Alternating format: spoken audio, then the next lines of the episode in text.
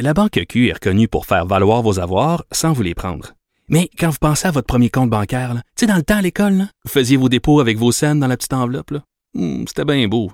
Mais avec le temps, à ce compte-là vous a coûté des milliers de dollars en frais, puis vous ne faites pas une scène d'intérêt. Avec la Banque Q, vous obtenez des intérêts élevés et aucun frais sur vos services bancaires courants. Autrement dit, ça fait pas mal plus de scènes dans votre enveloppe, ça. Banque Q. Faites valoir vos avoirs. Visitez banqueq.ca pour en savoir plus.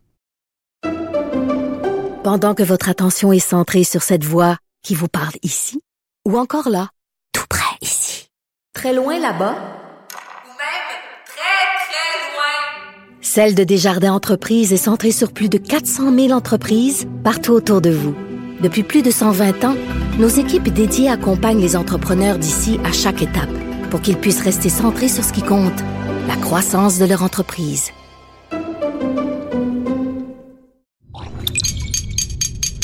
Cube Radio.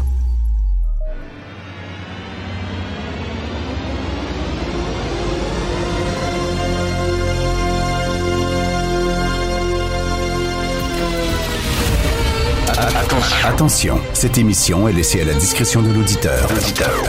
Les propos et les opinions peuvent choquer. Oreilles sensibles s'abstenir. Richard Martineau. Martino. Un animateur pas comme les autres. Richard Martineau. Cube Radio. Bonjour, bon mercredi, merci d'écouter Cube Radio. Tu sais, quand on vous dit que certains profs, là, ils n'éduquent pas les enfants, ce qu'ils font, c'est qu'ils leur remplissent le cerveau. Ils font de la propagande en pleine classe. J'ai un super exemple, le cégep Garneau. OK, euh, dans le cadre du cours de sciences politiques au cégep Garneau, on a euh, remis aux étudiants euh, une grille, un tableau, en fait, avec les positions de gauche et de droite. On veut leur expliquer c'est quoi la gauche et c'est quoi la droite. Donc, on a remis à chaque étudiant un tableau avec différents thèmes. Et qu'est-ce que la gauche dit? Qu'est-ce que la droite dit? OK, vous êtes bien assis? Correct. Ça, c'est au cégep Garneau. Thème humain. Gauche. Altruiste, rationnel, maître de lui-même. Ça, c'est le gars de gauche. Le gars de droite, égoïste, irrationnel, esclave de ses pulsions et de ses instincts. Les gens de droite, la bisonne à l'air, ils sont cool. on est comme le diable de Tasmanie. On peut pas, on peut pas, on a des pulsions, on peut pas se contrôler. C'est en classe, ça, qu'on dit. Alors, je continue. Société. Gauche. Basée sur la coopération, l'égalité et l'équité. Valorisation de tous, y compris les minorités et les marginaux. Droite. C'est basé sur la compétition, la hiérarchie, valorisation des élites. Les gens de droite se coalisent des pauvres, qui crèvent toute la Christie de gang. Culture. Gauche. Les cultures uniques s'équivalent et doivent être respectées. Elles représentent une richesse et les échanges culturels sont bien vus. Ah, les gens de gauche, tellement fantastiques. Droite. Les cultures n'ont pas toutes la même valeur. Certaines sont meilleures que d'autres, qui peuvent d'ailleurs représenter une menace. Maudit, genre de droite. Gauche, histoire, gauche, le progrès constant vers une société plus juste et équitable. C'est un- C'est une, une marche inéluctable vers toujours plus de progrès. Ça prône des changements en vue d'une meilleure justice sociale et plus d'équité. Droite, décadence. La société est en déclin. Le changement n'est pas une bonne chose. Les gens de droite sont contre le cha- le changement. Le développement technologique implique une dissolution morale. Hein, Quand Internet est arrivé, les gens de droite ont dit non, non, non. Nous autres, on veut rien savoir de ça. Donnez-nous le téléphone à cadran comme avant. Nostalgie d'un passé glorieux. Économie gauche. Pour des profits partagés, l'économie sociale et solidaire, distribution des richesses. Droite pour des profits privés qui engendrent des inégalités. Politique gauche. Euh, le peuple est jugé apte à se gouverner. Hein, euh, le principe de bottom-up, du bas vers le haut, les citoyens décident, les autorités exécutent. Bref, pour un pouvoir horizontal, la valorisation de la démocratie. Droite, le peuple est jugé inapte à se gouverner. Seules les élites peuvent se gouverner. Les gens de droite, ils veulent rien que ce soit les élites qui votent, on sait bien. Principe de top-down, du haut vers le bas. Les autorités décident, les gouvernés exécutent. Bref, pour un pouvoir vertical et pyramidal. C'est ça la droite. valorisation de l'autoritarisme et de l'élitisme. C'est n'importe quoi. Et là, après ça, on dit aux jeunes, qu'est-ce que vous voulez? Est-ce que vous êtes de gauche ou de droite? De? Les gens les disent, ben, dis-moi, je suis de gauche. Fait que là, on les forme. C'est comme ça qu'on les forme. C'est des usines à former les esprits. C'est ça notre système d'éducation. Alors, tu beau avoir une loi sur la liberté académique, puis tout ça, mais on commencera pas à voir tout ce que les profs disent en classe. Puis il y a des profs qui sont des Christine Moron, qui sont des militants, qui sont pas des professeurs. Alors, ils devraient, eux autres, là, vraiment... Mathieu Bocoté dit quand il était prof à l'UQAM, il défendait chaque on sait qu'il est souverainiste, mais quand il parlait du fédéralisme, il défendait le fédéralisme, puis euh, il montrait la logique. Puis après ça, c'est aux jeunes à se faire une idée. C'est pour ça qu'ils font pas en tout. Alors là, le cégep Garneau a dit Dans le cadre d'un cours de sciences politiques au cégep Garneau, un tableau représentant des positions de gauche et de droite a été transmis à des étudiants. Il circule présentement sur les réseaux sociaux et provoque des réactions. Qu'est-ce que tu en penses, Chris? Nous comprenons que les informations qu'il contient puissent susciter des questionnements. Nous ferons les vérifications nécessaires auprès des personnes concernées, comme s'ils ne savaient pas ce qui se donnait dans les cours de sciences politiques. Ça, c'est un cégep. Hein, imaginez toutes les autres cégeps. C'est comme ça qu'on n'éduque nos jeunes au Québec, c'est beau. Si c'est vrai qu'on aime autant qu'on déteste, Martineau, c'est sûrement l'animateur le plus aimé au Québec. Vous écoutez Martineau. Cube Radio. Cette affaire qui est complètement tirée d'un film d'espionnage, pourquoi? C'est vraiment intéressant? On peut pas dire l'inverse. Donc, la drogue, c'est donc. Un journaliste d'enquête, pas comme les autres. Félix Séguin. Alors, Félix, notre collègue, la recherchiste Cybelle Olivier, son chum est péruvien et ensemble, ils surfaient sur les médias, les journaux euh, du Pérou ils sont tombés sur une très bonne histoire euh, qu'ils t'ont transmis et ça fait la première page du journal euh, des Québécois arrêtés pour trafic de coke au Pérou. Bravo, Cybelle. Ben justement, je voulais d'abord euh, euh, saluer son travail dans ça. Si ce n'était pas de euh, Olivier, notre journaliste à la recherche, ben on n'aurait pas su ce qui s'est passé au Pérou avec euh, des jeunes Québécois, assez jeunes en fait, des jeunes hommes. Là. il s'appelle Beau Soleil Morin, 27 ans, Francis Toupin Bergevin, 34 ans, Frédéric Dewald, 25 ans. Les trois ont été arrêtés au Pérou pour avoir tenté d'exporter de la drogue au Canada. Il y a un quatrième individu qui lui a été arrêté au Québec. Alors tout ça m'intéresse beaucoup, encore une fois. Bravo, Sibelle, parce que ça va nous démontrer plusieurs choses, cette histoire-là. Je commence par te la raconter, d'accord? Alors, si vous allez voir euh, la une du journal ce matin, vous verrez bien euh, ces trois hommes qui euh, ont pas l'air à vivre leur plus belle journée, là, euh, entourés de policiers, d'escouades tactiques, d'intervention. Non, ça a l'air d'être soit un dur réveil, un dur coucher. Normalement, c'est au réveil qu'on fait ce genre de perquisition-là. Alors, ils sont entourés des policiers d'agences de répression antidrogue euh, du Pérou euh, et les vidéos qu'on a placées sur euh, les médias sociaux justement de la section qui s'occupe de la répression des drogues sont nombreux. Franchement, les les, les, agents péruviens là se, se, se, se, tapent dans le dos et se, frappent dans les mains de, après cette arrestation. Alors, qu'est-ce qui s'est trouvé dans leur bagage? Alors, ils se trouvaient au Pérou et ils ont été piégés par les autorités euh, de ce pays-là. Euh, et euh, ce qu'on croyait qu'ils étaient en train de faire, là, c'est de planifier un, important réseau, une route au fond, hein, une route de drogue par avion vers l'étranger à partir du pays.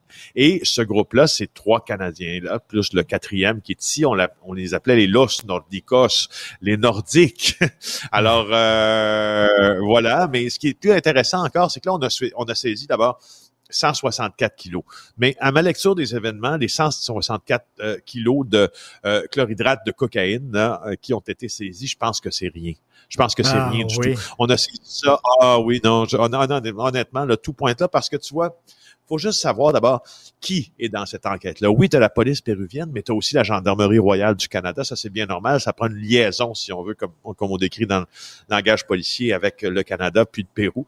Euh, et ça, euh, je crois que, donc, pour l'Amérique du Sud, la GRC en a un agent de liaison est-il posté à Bogota ou y en a-t-il un pour le Pérou uniquement? Euh, c'est à voir. Mais on a aussi donc la Gendarmerie royale du Canada, mais aussi la DEA, la fameuse Drug Enforcement Administration américaine, l'agence de répression des drogues des États-Unis. Donc tous ces, ces joueurs-là sont mêlés. Euh, avec leur, leur vis-à-vis euh, euh, péruvien, le PNP. Alors, tu vois, la, la valeur des drogues de Mhm. 60, 164 là, c'est 11,5 dans la rue, OK? Alors, euh, et là, on voulait l'envoyer par voie aérienne vers le Canada, vers d'autres pays canadiens, euh, de d'autres pays européens, ou en plus du Canada, euh, camouflé dans des marchandises, cette drogue-là. Et ce que ça nous montre, euh, Richard, et ça, là, c'est pas la première fois que des Québécois font le voyage euh, Montréal, euh, Montréal-Lima, ça arrive très, très, Ah, très oui. souvent. Ah oui, oui, oui, mais, oui. mais, mais, tu sais, je- regardais la photo de ces trois gars-là euh, entourés euh, de, de, de, de soldats quasiment, là, et j'avais en tête Ouais. la musique du film Midnight Express. Tu te souviens de ça? Midnight Parce que, écoute, ouais, avait tous fait peur. Et là, ces gars-là, c'est parce que ce qu'ils oublient, là, les Québécois qui vont à l'étranger faire du trafic de drogue, c'est qu'ils se, ram- ils se ramasseront pas dans des prisons québécoises. Ils vont se ramasser Non. dans des prisons, dans des prisons autres, péruviennes. C'est pas les mêmes conditions Ouais. qu'ici, là. Pas en Non. tout, là. Non. Non, puis deux- il y a aussi deux choses, il y a, ben, il y a deux choses, il y a mille choses différentes, tu as raison de souligner, euh, de les souligner, ça, c'en est une, la, la, la manière dont on traite les détenus, mais d'autres choses aussi. Euh, les systèmes judiciaires ne sont pas fabriqués de la même façon, hein, bien sûr, dans, à tous les, dans tous les endroits de la planète. Je te donne un exemple. En République dominicaine, on peut te garder en prison pendant un an sans t'accuser de rien. On fait juste retirer ton on te garde en prison pendant un an. Là, tu vois, nos Québécois au Pérou, ils ne sont pas accusés présentement. Hein? Ils Vont-ils l'être? Je- Honnêtement, dans ma tête, sûrement. Euh, je suis pas allé dans le fin détail là euh, de, de la loi péruvienne pour des raisons bien évidentes, mais il est fort possible euh, qu'ils- qu'ils- qu'ils pâtissent en prison super longtemps avant d'être accusés. Euh, mais sauf que là, l'enquête a l'air sérieuse. Ça n'a pas l'air d'une enquête euh, euh, qui n'est pas basée sur un état de droit et puis qui sent la corruption en plein nez, comme l'affaire, exemple, des pilotes de, en République dominicaine, des pilotes canadiens emprisonnés. Oui, mais, justement. mais quand même, je pense pas qu'ils vont sortir, si jamais ils sont accusés, condamnés, je pense pas qu'ils vont sortir au tiers de leur peine, Ah, puis je non, pense pas qu'ils vont pouvoir Non, t'as euh, voir leurs avocats à leur guise. C'est pas les mêmes conditions Non, non. qu'ici. Donc, euh, Non. écoute, c'est c'est vraiment quelque chose. Québécois épinglé pour importation de cocaïne. Euh, des Oui. étudiants qui ont filmé un professeur tout nu qui prenait sa douche. Puis Oui, ça je veux t'en parler. Ouais, je veux t'en parler parce qu'au-delà du euh, au-delà du fait divers, il y a quand même quelque chose d'intéressant à mentionner. Euh, bon, en clair, là, ça se déroule à l'école secondaire Bernard Garrier. Puis un professeur est filmé à son insu euh, par des étudiants du secondaire. Il est sous la douche et les étudiants partagent ces images intimes entre eux. La SQ ouvre une enquête criminelle dans ce dossier-là. On n'exclut pas de déposer des accusations. Deux choses que je voulais dire. D'abord, euh, une incongruité que je relève. La commission scolaire a envoyé donc une lettre aux parents là, enjoignant les élèves qui auraient reçu ce matériel-là sur leur cellulaire à l'effacer. Moi, je c'est drôle, si j'étais, si j'étais, je suis persuadé que les policiers qui ont vu ça se sont dit, hey, hey, wow, wow, wow, wow. à ne pas le partager, c'est une chose. À l'effacer, c'en est deux. Tu fais disparaître la preuve. Ben oui. Alors, moi, ça, je trouve ça bien. Je trouve ça bien curieux. Je trouve ça une bien mauvaise idée. il faut le dire, là, hein, le, le professeur s'est pas mis tout nu devant des étudiants. là. Il était vraiment privé. Ah, là, non, non, tu sais, c'est C'était dans, dans- dans la Oui, douche. oui. Là, veut dire, il, il était, il y avait pas d'étudiants qui devaient regarder. Là. Puis là, il y en a des, des Oui. là, qui ont filmé ça puis qui ont mis ça ces, ces médias. Hey, c'est le fun d'être prof. C'est le fun d'être prof. ça. Après ça, on se demande Ben, pourquoi il y a plein de euh, profs qui démissionnent. Tu sais. C'est, c'est le sujet de l'émission de JA de ce vendredi, j'y Ah. reviendrai, mais ça, ça répond à la définition du voyeurisme. Euh, il y a une définition là, du voyeurisme qui nous dit que le comportement ou trouble de la sexualité, là, c'est une personne qui cherche à assister pour sa satisfaction sans être vêtue à une scène intime ou érotique. Mais il y en a une autre aussi, c'est euh, euh, euh, de filmer un individu qui est qu'on peut, dont on peut raisonnablement croire qu'il a droit à, euh, la- à sa vie privée quand Ben on oui. le filme. Ça, ça peut nous mériter des accusations de voyeurisme, mais j'étais surpris d'apprendre, honnêtement, je sais qu'il me reste 30 secondes, donc je fais vite, j'ai été surpris d'apprendre que euh, c'est assez c'est depuis assez récemment que là que l'on a inclus au, euh, au code criminel le voyeurisme. Avant, ce n'était pas une infraction criminelle. On allait attacher ça avec une accusation. Effet, ouais, non. Mais là, c'est maintenant une infraction criminelle, évidemment, en regard euh, au droit à la vie privée de ceux qui se font filmer dans des situations où Ben c'est oui. pas supposé avoir de caméra, pas supposé avoir de film. Alors, je non, mais ça ce matin. c'est au vestiaire de ton gym, là. Tu il me semble que t'es pas censé te faire filmer en train de prendre ta douche. C'est vraiment n'importe quoi. Très hâte de voir. JE. On va s'en parler euh, vendredi sur euh, la fameuse Ben job oui. de professeur. Merci beaucoup, Félix Séguin. Martineau, il n'y a pas le temps pour la controverse. Il a jamais coulé l'eau sous les ponts. C'est lui qui la verse. Vous écoutez Martineau. Cube, Cube Radio. Cube Radio. Cube Radio. En direct à LCN. Il est 8h45, on va rejoindre Richard Martineau. Salut Richard. Salut, écoute, euh, mon séchoir était brisé hier. Je suis allé à la pharmacie m'en acheter un autre. Et ce matin, en le sortant de la boîte, je me suis rendu compte de quelque chose. Euh, alors, c'est écrit sur la boîte aide à rendre les cheveux saines. Alors, tu vois, mes cheveux sont très saines ce matin. Et c'est écrit saine. aussi. Je l'ai remarqué tout de suite en te voyant. Ils sont saines, saines, saines. Aide à prévenir les dommages. Tu vois, il n'y a pas de dommages dans mes cheveux, absolument pas. Et c'est écrit resplendissez toute la journée. Toute la journée resplendissez. Alors, je, je vous rappelle que je vous rappelle que c'est l'anglais qui est en déclin et qui est menacé au Québec. C'est pas le français du tout. C'est, c'est l'anglais qui est menacé. Ah oui, des Donc, fois.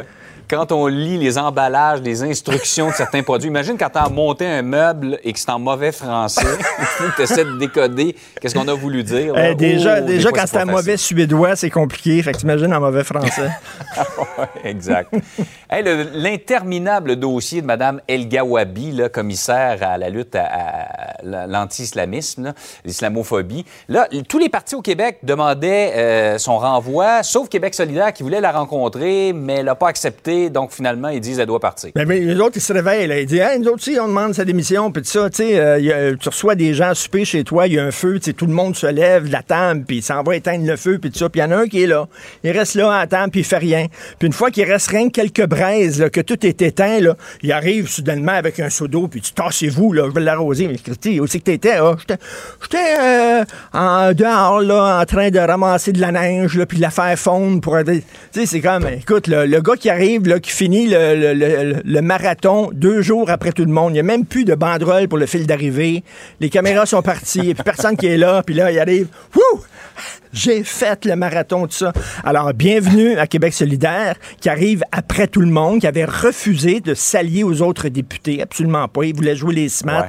Mais là, ils se rendent compte que Mais tout eux, le monde disaient. Richard, eux, ils disaient qu'ils voulaient entendre de la bouche même de Mme El Gawabi quelle était sa version? Ben oui, mais écoute, euh, déjà, le, le bloc le bloc québécois l'a déjà fait, mais on, sait- on connaissait sa version. On veut dire, à de nombreuses reprises, elle avait dit le fond de sa pensée sur les Québécois. Et là, les autres, pour avoir l'air smart, ils ont déposé une motion en disant, nous autres, on veut que l'Assemblée nationale dénonce l'islamophobie. Et là, la CAQ n'a pas embarqué là-dedans parce qu'on sait que l'islamophobie, c'est un mot qui est quand même un peu miné. Là, tu sais. on utilise des fois ce mot-là pour faire taire toute critique de l'islam. Donc, et là, il dit, Ha, ha, ha, la CAQ est raciste, la CAQ est raciste. Écoute, vraiment, c'est c'est une farce. Ils arrivent après tout le monde. Et euh, comment ça se fait qu'ils n'ont pas allumé avant? On connaissait tous les euh, positions de Mme El Gawabi. Donc, euh, vraiment, ils ont, ils ont raté le train un peu. Là. Il arrive, le party est fini. Là. On est en train de passer à la balayeuse, puis on a mis les, les, les chaises sur les tables. C'est terminé. oui, plusieurs images qui frappent ce matin. Euh, Richard, ces jours-ci sort euh, sur euh, Club Illico la série Mégantique, une série qui, qui a l'air euh, chargée en émotions, extrêmement puissante de ce qu'on en a vu jusqu'ici, mais qui peut être difficile pour, pour certaines personnes. Là. Écoute, je sais que c'est depuis je- 10 ans, je- mais quand même. Je salue Alexis Durand-Bro, le réalisateur. J'ai regardé Ouais. le premier épisode hier avec ma blonde et on pleurait les deux, là, comme, comme des madeleines. Ah ouais. C'est extrêmement dur, mais c'est extraordinaire. Je veux, je veux te, te- te- te parler d'un débat qu'il y a eu quelques années entre deux grands noms du cinéma. OK? Steven Spielberg et Jacques Lanzmann. OK? Écoute-moi bien. Jacques Lanzmann est un intellectuel français juif. C'est un gars très important. Il a sorti avec Simone de Beauvoir dans les années 60. Là. Alors, en 1985, il a fait un documentaire sur l'Holocauste qui s'intitule Shoah. C'est un documentaire qui dure 9 heures sur l'Holocauste des Juifs. Et lui, tout ce qu'il a fait, c'est qu'il a interviewé des gens qui ont été victimes de l'Holocauste. Il les a interviewés. Il n'a pas montré d'images d'archives. Il n'a pas montré de reconstitution de ce qui se passait dans les camps parce qu'il disait, il faut pas montrer l'horreur. On ne peut pas montrer l'horreur. C'est du sensationnalisme. Lorsque Spielberg a sorti La liste de Schindler, qui est un grand film sur l'Holocauste et qui nous montre Ouais. ce qui se passait dans les camps, Ouais. Lanzmann est en furie. Il a déchiré sa chemise. Il a écrit des textes dans tous les journaux en disant Ça n'a pas de bon sens. Tu ne peux pas montrer ce qui s'est passé là. Ça n'a pas de bon sens. C'est un manque de goût. Et là, Spielberg a dit Je m'excuse, mais il faut le montrer. Oui, c'est dur. Mon film est dur. Et quand on a vu la liste de Schindler, on a-tu pleuré? toi? Hein? Hey, il dit Oui. C'était quelque chose. C'était quelque... Il dit oui, c'est dur, mais il faut le montrer pour les générations futures. Il faut qu'ils voient Exact. ce qui se passait là, l'orage. Je suis désolé, M. Landsman, mais moi, mon film, j'en suis fier. Et moi, je suis du côté de Spielberg dans ce débat-là Ouais. et pas du côté de Landsman. Est-ce que c'est difficile, mégantique? Oui.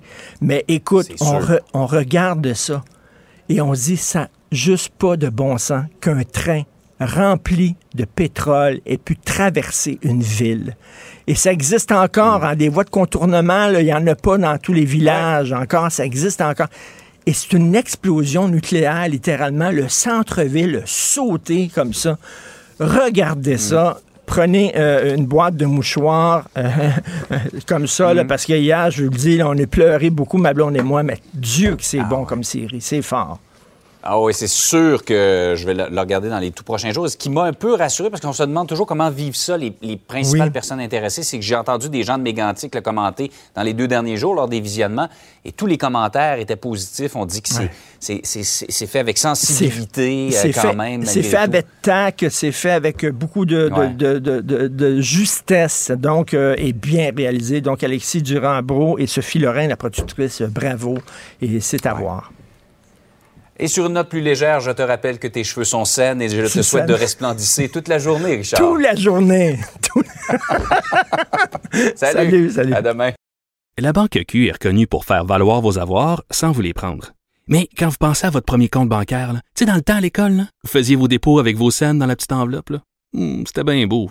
Mais avec le temps, à ce compte-là vous a coûté des milliers de dollars en frais, puis vous ne faites pas une scène d'intérêt. Avec la Banque Q, vous obtenez des intérêts élevés et aucun frais sur vos services bancaires courants. Autrement dit, ça fait pas mal plus de scènes dans votre enveloppe, ça. Banque Q. Faites valoir vos avoirs. Visitez banqueq.ca pour en savoir plus. Pendant que votre attention est centrée sur cette voix qui vous parle ici, ou encore là, tout près ici, très loin là-bas, Ou même très, très loin. Celle de Desjardins Entreprises est centrée sur plus de 400 000 entreprises partout autour de vous. Depuis plus de 120 ans, nos équipes dédiées accompagnent les entrepreneurs d'ici à chaque étape pour qu'ils puissent rester centrés sur ce qui compte, la croissance de leur entreprise. Vous vous demandez si les plantes ressentent de la douleur? Ou encore, comment est-ce que les daltoniens voient le monde? Le balado en cinq minutes est pour vous. Explorez la science, l'actualité et l'histoire en un temps record. La Feu, en collaboration avec le gouvernement du Québec, est fière de propulser la série Balado en cinq minutes. Ne laissez pas les questions sans réponse plus longtemps. En cinq minutes, disponible sur l'application et le site cubradio.ca. Martino. Sa vulgarisation est d'une grande clarté. La controverse adore Richard. C'est comme ça.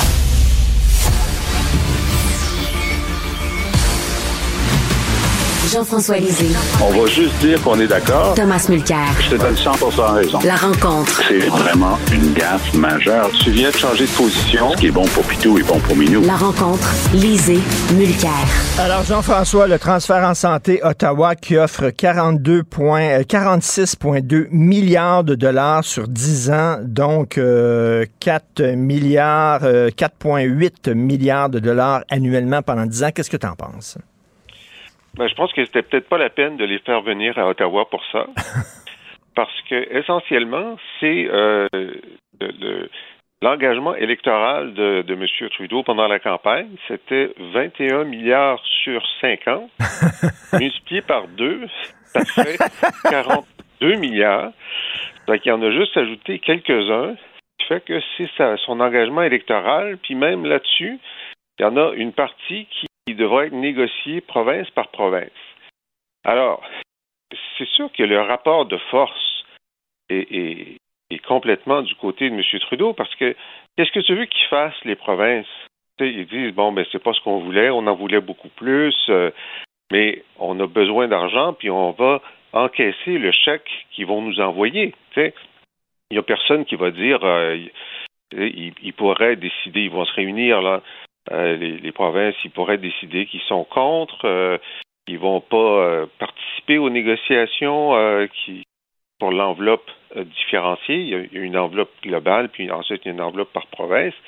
Mais ils ont besoin d'argent, donc ils vont dire c'est pas ce qu'on voulait, mais on, on, on- on va dire oui.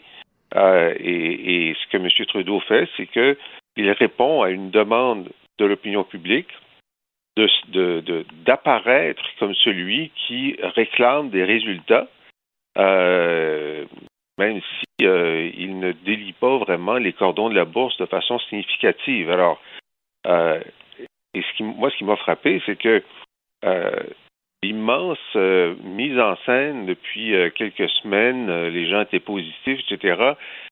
Il avait donné des signaux qui pouvaient penser qu'il accorderait, bon, euh, 28 milliards par année, c'était ce que demandaient les, les provinces. Est-ce qu'il allait en donner la moitié? Euh, peut-être. euh, bon, puis non. En fait, euh, il est très, très, très loin du compte.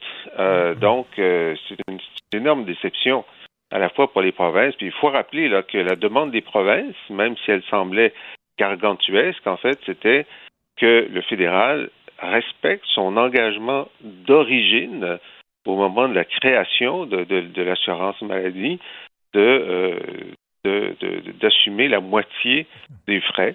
Et c'est un engagement euh, qui, de toute évidence, euh, ne sera jamais euh, ne sera jamais satisfait par le gouvernement Trudeau. Tom, est-ce que l'offre du fédéral, elle est insultante? Elle est risible.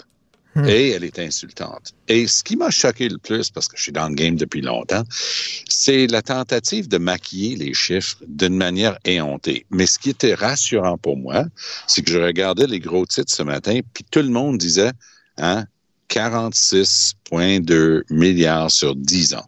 4,62 milliards par année, hein, on arrête de bullshiter. Mais le bullshit, euh, il n'y avait pas de limite. Il y avait une machine de production d'excréments bovins hier parce qu'ils étaient en train d'essayer de faire croire que c'était presque 200 milliards. Ils avaient le culot de sortir le chiffre de 196 ou 498 milliards. Mais là-dedans, ils mettaient les dépenses de la pandémie du gouvernement du Canada. Est-ce qu'on peut juste dire que c'est un- ridicule d'avoir fait ça? Alors, moi, moi, ça m'a choqué. Hmm. Sincèrement choqué, parce que je sais où ça nous amène. Donc, Doug Ford a commencé à pérorer sur plus de privatisation. Il y a un an, Justin Trudeau se remontait sur ses grands chevaux en disant jamais je vais protéger le système. Et là, c'était ah, c'est innovateur. Allô, innovateur. Donc maintenant, on est dans une autre, complètement dans une autre sphère. On se dirige vers plus de livraison de services de santé par le privé. Un point, c'est tout. Donc, il va falloir qu'on soit à la page, les yeux ouverts, et qu'on sache ce qui s'en vient, parce qu'on est très bon dans certaines affaires au Canada, mais ce que les Américains appellent enforcement, c'est-à-dire l'application rigoureuse des règles dans l'intérêt du public, on est une gang de patates. Alors, il va falloir qu'on apprenne justement que si on a des règles pour les cliniques privées, il faut les appliquer. Je vais donner un exemple. Il y a une clinique privée à Toronto qui a échappé, entre guillemets, à l'arrivée de l'assurance maladie. Ça s'appelle la clinique pour les hernies, Shouldice. C'est même une technique de, chirurgie. Si tu regardes les règles, si tu fumes, si tu as de l'obésité, si tu as une co- condition sous-jacente, ils vont pas te prendre. Pourquoi? Parce que ils, ils te font payer en plus deux nuits quasiment d'hôtel euh, après ton truc, alors que tous les hôpitaux normaux, euh, tu, tu fais ton hernie puis tu retournes le lendemain au plus. Mais là, en plus, ils veulent pouvoir se comparer et ils disent, regarde nos résultats. Mais oui, on regarde le résultat, mais ils cueillent comme des cerises les meilleurs patients. Est-ce que c'est vers ça qu'on se dirige? Oui, si on n'apprend pas à appliquer des normes de vérification, de, certification, de licence et de les surveiller. Doug Ford veut pas les surveiller. Il veut que ces autres chums riches comme lui puissent avoir accès à un meilleur système et que les pauvres s'en aillent à St. Mary's. Euh, pour le 42 milliards, euh, Jean-François, est-ce que c'est une position de négociation? Le t'offre peu, puis après ça, tu négocies, puis tu augmentes un peu ton offre, ou alors ça semble être, euh, c'est ça qui est ça, puis on négociera pas? Ben, on ne sait jamais, mais euh, comme je l'ai dit, le, le, le, pouvoir de négociation des, des provinces est extrêmement limité. Euh, Trudeau a dit ben il y a, y a de, il y a de l'espace de négociation dans les enveloppes province par province. Euh, on comprend pas très bien ce que ça signifie. Est-ce que ça signifie que l'enveloppe peut augmenter par rapport à, à, à ce qu'il a dit? Donc, mais la, la, position de négociation de départ est tellement est tellement faible aussi que euh, Enfin, mais, moi, que, mais, mais Jean-François, est-ce que ça affaiblit le gouvernement Legault? C'est-à-dire que toute la politique du gouvernement, du gouvernement Legault, c'est on croit au fédéralisme, puis on croit qu'on est capable d'aller chercher de nouveaux pouvoirs, d'aller chercher de nouveaux, des nouveaux argents euh, pour le Québec. Euh, là, finalement, c'est non. Euh, Qu'est-ce qu'il va faire Legault? Ben, c'est un non supplémentaire. C'est comme pour mmh. Roxham. Il ne se passe rien pour Roxham. C'est comme euh, la loi 101 dans les, euh, pour les, les, les entreprises euh, fédérales au Québec. Euh, le gouvernement fédéral dit non. Alors donc, c'est un, c'est un, genre de, un genre de, de posture de dire bon, mais c'est quand même. on va rester quand même, on va rester quand même, on va rester quand même. Bon, c'est ça. Oui, mais ce moi, moi, ce qui m'a fasciné, vous vous souvenez tous les deux parce qu'on en avait parlé, cette espèce de bouche où il met ses lèvres ensemble en les serrant, ce qu'on appelle la bouche, la bouche cul poule oui, de oui. Legault pendant les débats. Tu savais juste qu'il voulait exploser et dire, comme il avait dit en deux, 2018 à quelqu'un qu'on connaît tout, euh, tous, il mange la merde. et tu te souviens qu'il l'avait bien dit, puis ils l'ont bien pogné en train de le dire. Il dit, non, non, c'est pas ça que je disais. Hier, un des journalistes un peu espiègle, un, un francophone, j'ai pas réussi à voir qui c'était, lui dit, euh, Monsieur Legault, c'est quoi le premier juron qui est sorti de votre bouche quand vous avez vu le chef de Trudeau? Et il a, il a vraiment été bon joueur. Il, il, ses yeux sont illuminés un petit peu. Il dit non, non, j'essaie de plus jurer. Tu sais. Mais tu, tu sens que la première chose qui aurait sorti, c'était mange la merde. Et j'aurais quasiment eu le goût de l'entendre le dire. Excuse-moi, là, je veux juste m'assurer de bien comprendre. Ça, c'est pas 46,2 milliards cette année ou pour l'année okay, dernière et cette année. Ça, c'est sur 10 ans. Merci, M. Trudeau. M'en vais rencontrer les journalistes. Mange la merde. euh, concernant euh, le français au Québec, euh, Jean-François, le dossier du français divise les libéraux de Trudeau. Il y a même un député qui a sermonné des collègues qui, selon lui, sont trop à genoux devant le Montreal Island. Oui, c'est, pas, c'est quand même extraordinaire. C'est un député franco-ontarien du Parti libéral qui, dit que c'est honteux la façon dont euh, ses, ses collègues ils sont membres du même caucus, du même parti, là. Ils sont à l'intérieur du même parti, il faut dire ça. Euh, puis, en fait, euh, d'ailleurs, le franco-ontarien, c'est drôle parce que lui semble, ça ne concerne pas directement le fait que euh, la loi fédérale sur les langues officielles enchasse la, loi 101 pour le Québec. Ça s'appliquera pas en Ontario mais il est quand même tellement révulsé par la façon dont ces trois députés-là sont en train de prendre en otage le comité, euh, sur les langues officielles qu'il est sorti publiquement pour les dénoncer. Il, y a tout, il, toute une ambiance, là, toute une ambiance. Non, mais il y a, sur le fond, euh, il y a quand même un, un, une chose très importante à faire remarquer. Ces 13 renferment des dispositions qui vont élargir à l'ensemble des francophones du Canada, là où le nombre le justifie, les critères de la loi sur les langues officielles, le droit de demander à ton employeur de te donner tes instructions en français dès que tu relèves d'une compagnie de juridiction fédérale. Donc, pour les francophones hors Québec, ces 13 renferment des choses très intéressantes. Pour les anglophones au Québec, c'est une catastrophe appréhendée et c'est pour ça que Anthony Housefather et d'autres sont allés en comité pour essayer de, de stopper parce que eux, ils voient là-dedans un, un, réel danger, par exemple, pour le droit de contrôler et gérer les commissions scolaires anglophones parce que ça y va d'une question, si on regarde l'article 23 de la Constitution de 82, question de la définition et l'inclusion ou pas dans la définition de minorité linguistique. Donc, il y, y, a vraiment un grand débat sur la table. Mais sur le fond, euh, moi, je, moi, je vais prendre un recul d'anciens chefs de parti, euh, comme Jean-François, et je veux dire, Ça, c'est, ça, c'est catastrophique, là, ce qui est en train de se passer chez les libéraux en ce moment. Ben oui. La semaine dernière, enfin, juste avant le week-end, Trudeau était obligé de reculer sur des amendements qu'il avait promis. Et il était en train de les faire pour le lobby euh, anti-armes ici au Québec, notamment euh, des, gens qui font un travail honorable et respectable depuis des années, euh, en, au nom et souvent contenant les familles des, gens tués. Euh, à Polytechnique. Donc, c'est une force vive dans notre société qui dit non, il faut faire ceci et cela, surtout pour les armes qui ressemblent à des armes d'assaut. Les gens en comité ont dit, mais, mais c'est à rien de comprendre ce que vous êtes en train de mettre sur la table. Trudeau était obligé de reculer. Quand il est rendu là, il, Mais... un, il faut qu'il faut qu'il change de chef de cabinet tout de suite. Katie Telford a fait des, des années de fiers service, mais c'est une cata catastrophe appréhendée politique que Trudeau est en train de vivre. Il n'y a plus rien qui marche. C'est ça. Mario Dumont a écrit dans sa chronique en disant, ben là, le Parti libéral du Canada devrait regarder euh, ce qui se passe avec le Parti libéral du Québec et voir euh, les dangers oui, là, oui, que, oui. encourus lorsqu'on se met à genoux devant le West Island. Ben, je l'avais pas vu, euh, cet article-là de Mario. Mais de, la comparaison n'est pas mauvaise. C'est pas une question de s'agenouiller devant le West Island. Ce, que, ce qui m'a fait beaucoup sourire du, du gars, de, le franco-ontarien, parce que quelqu'un avait dû employer l'expression West Island, c'est devenu Montreal Island, qui n'existe pas de, selon personne. Oui, oui, oui, oui, oui effectivement. C'était quand même, mais tu, tu sentais que c'était, c'était du vrai aussi. Mais on me dit à l'interne, ça c'est fascinant, que ce type-là est en train de rendre un service, c'était voulu par le bureau de Trudeau, parce que la, la le pushback est tellement fort de la part de la communauté Mais... anglophone, qui est une base politique importante pour les libéraux, que Trudeau se sentait qu'il allait être obligé aussi de reculer Mais... sur ses 13, chose qu'il ne peut pas se permettre. Mais Jean-François, est-ce qu'il y a vraiment des risques pour le Parti libéral du Canada d'appuyer de, de, des, des, des, députés comme Mme Landropoulos? Parce qu'en même temps, au Québec, on a tellement peur de Poiliev qu'on dirait que quoi que fassent les libéraux, on va se boucher le nez puis voter pour eux autres. Ben, écoute, ça fait partie du mix, là, puis on va mmh. voir ce qui va se passer.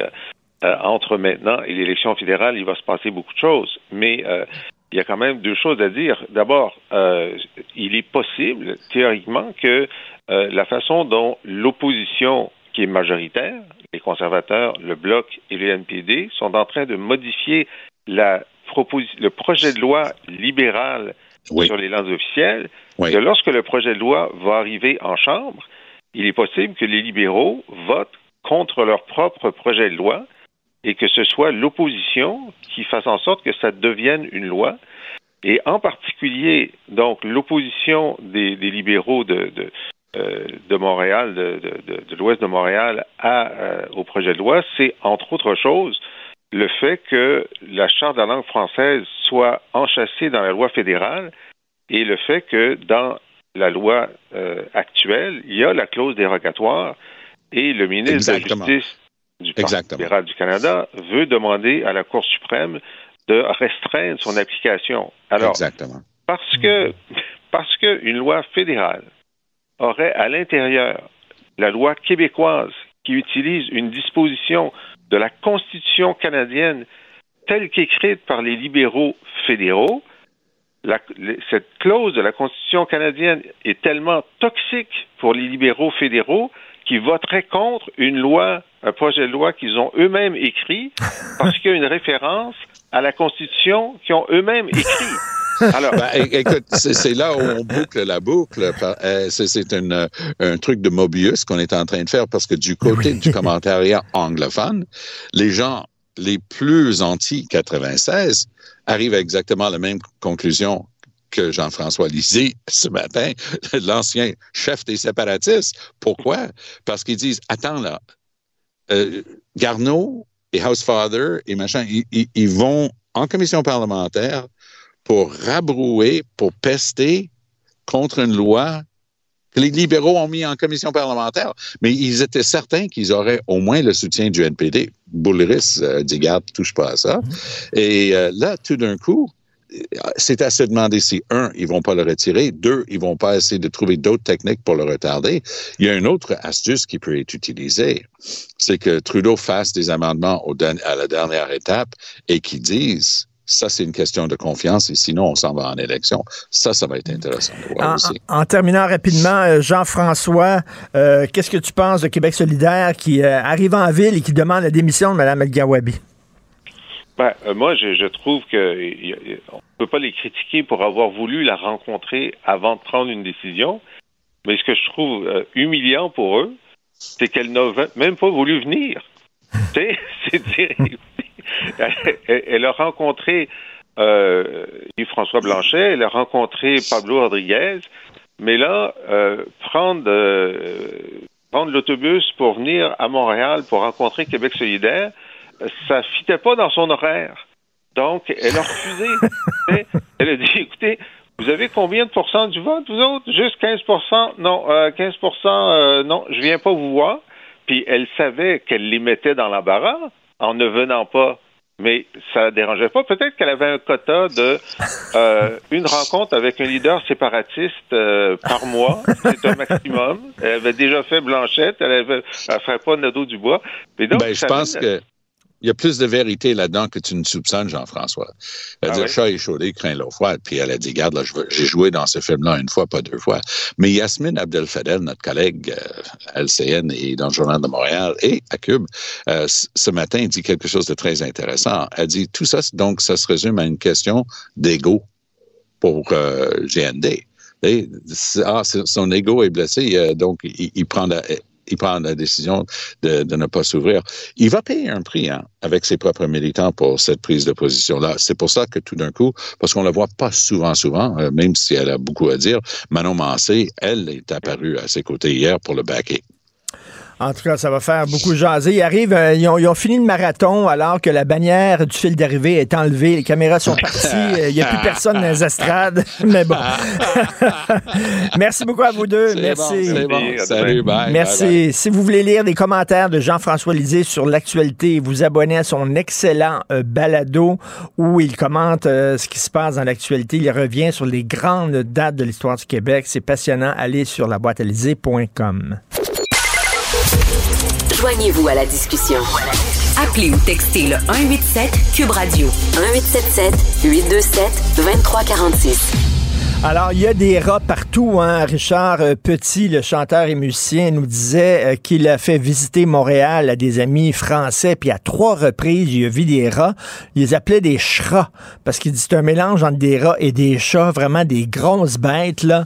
Donc, euh, il y en a énormément à Montréal. L'opposition à la ville de Montréal juge que les rats devraient être exterminés dès l'ouverture des égouts lors des chantiers et la gestion des déchets devrait être revue dans la métropole pour contrôler la population de ces rongeurs. On va parler avec M. Nathaniel Livé.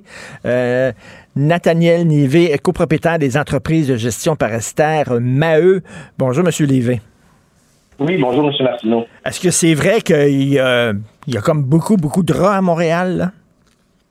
Ben, on, on- on est en train de perdre le contrôle. On a tiré la, la sonnette d'alarme en quelque sorte là, avant que ça empire.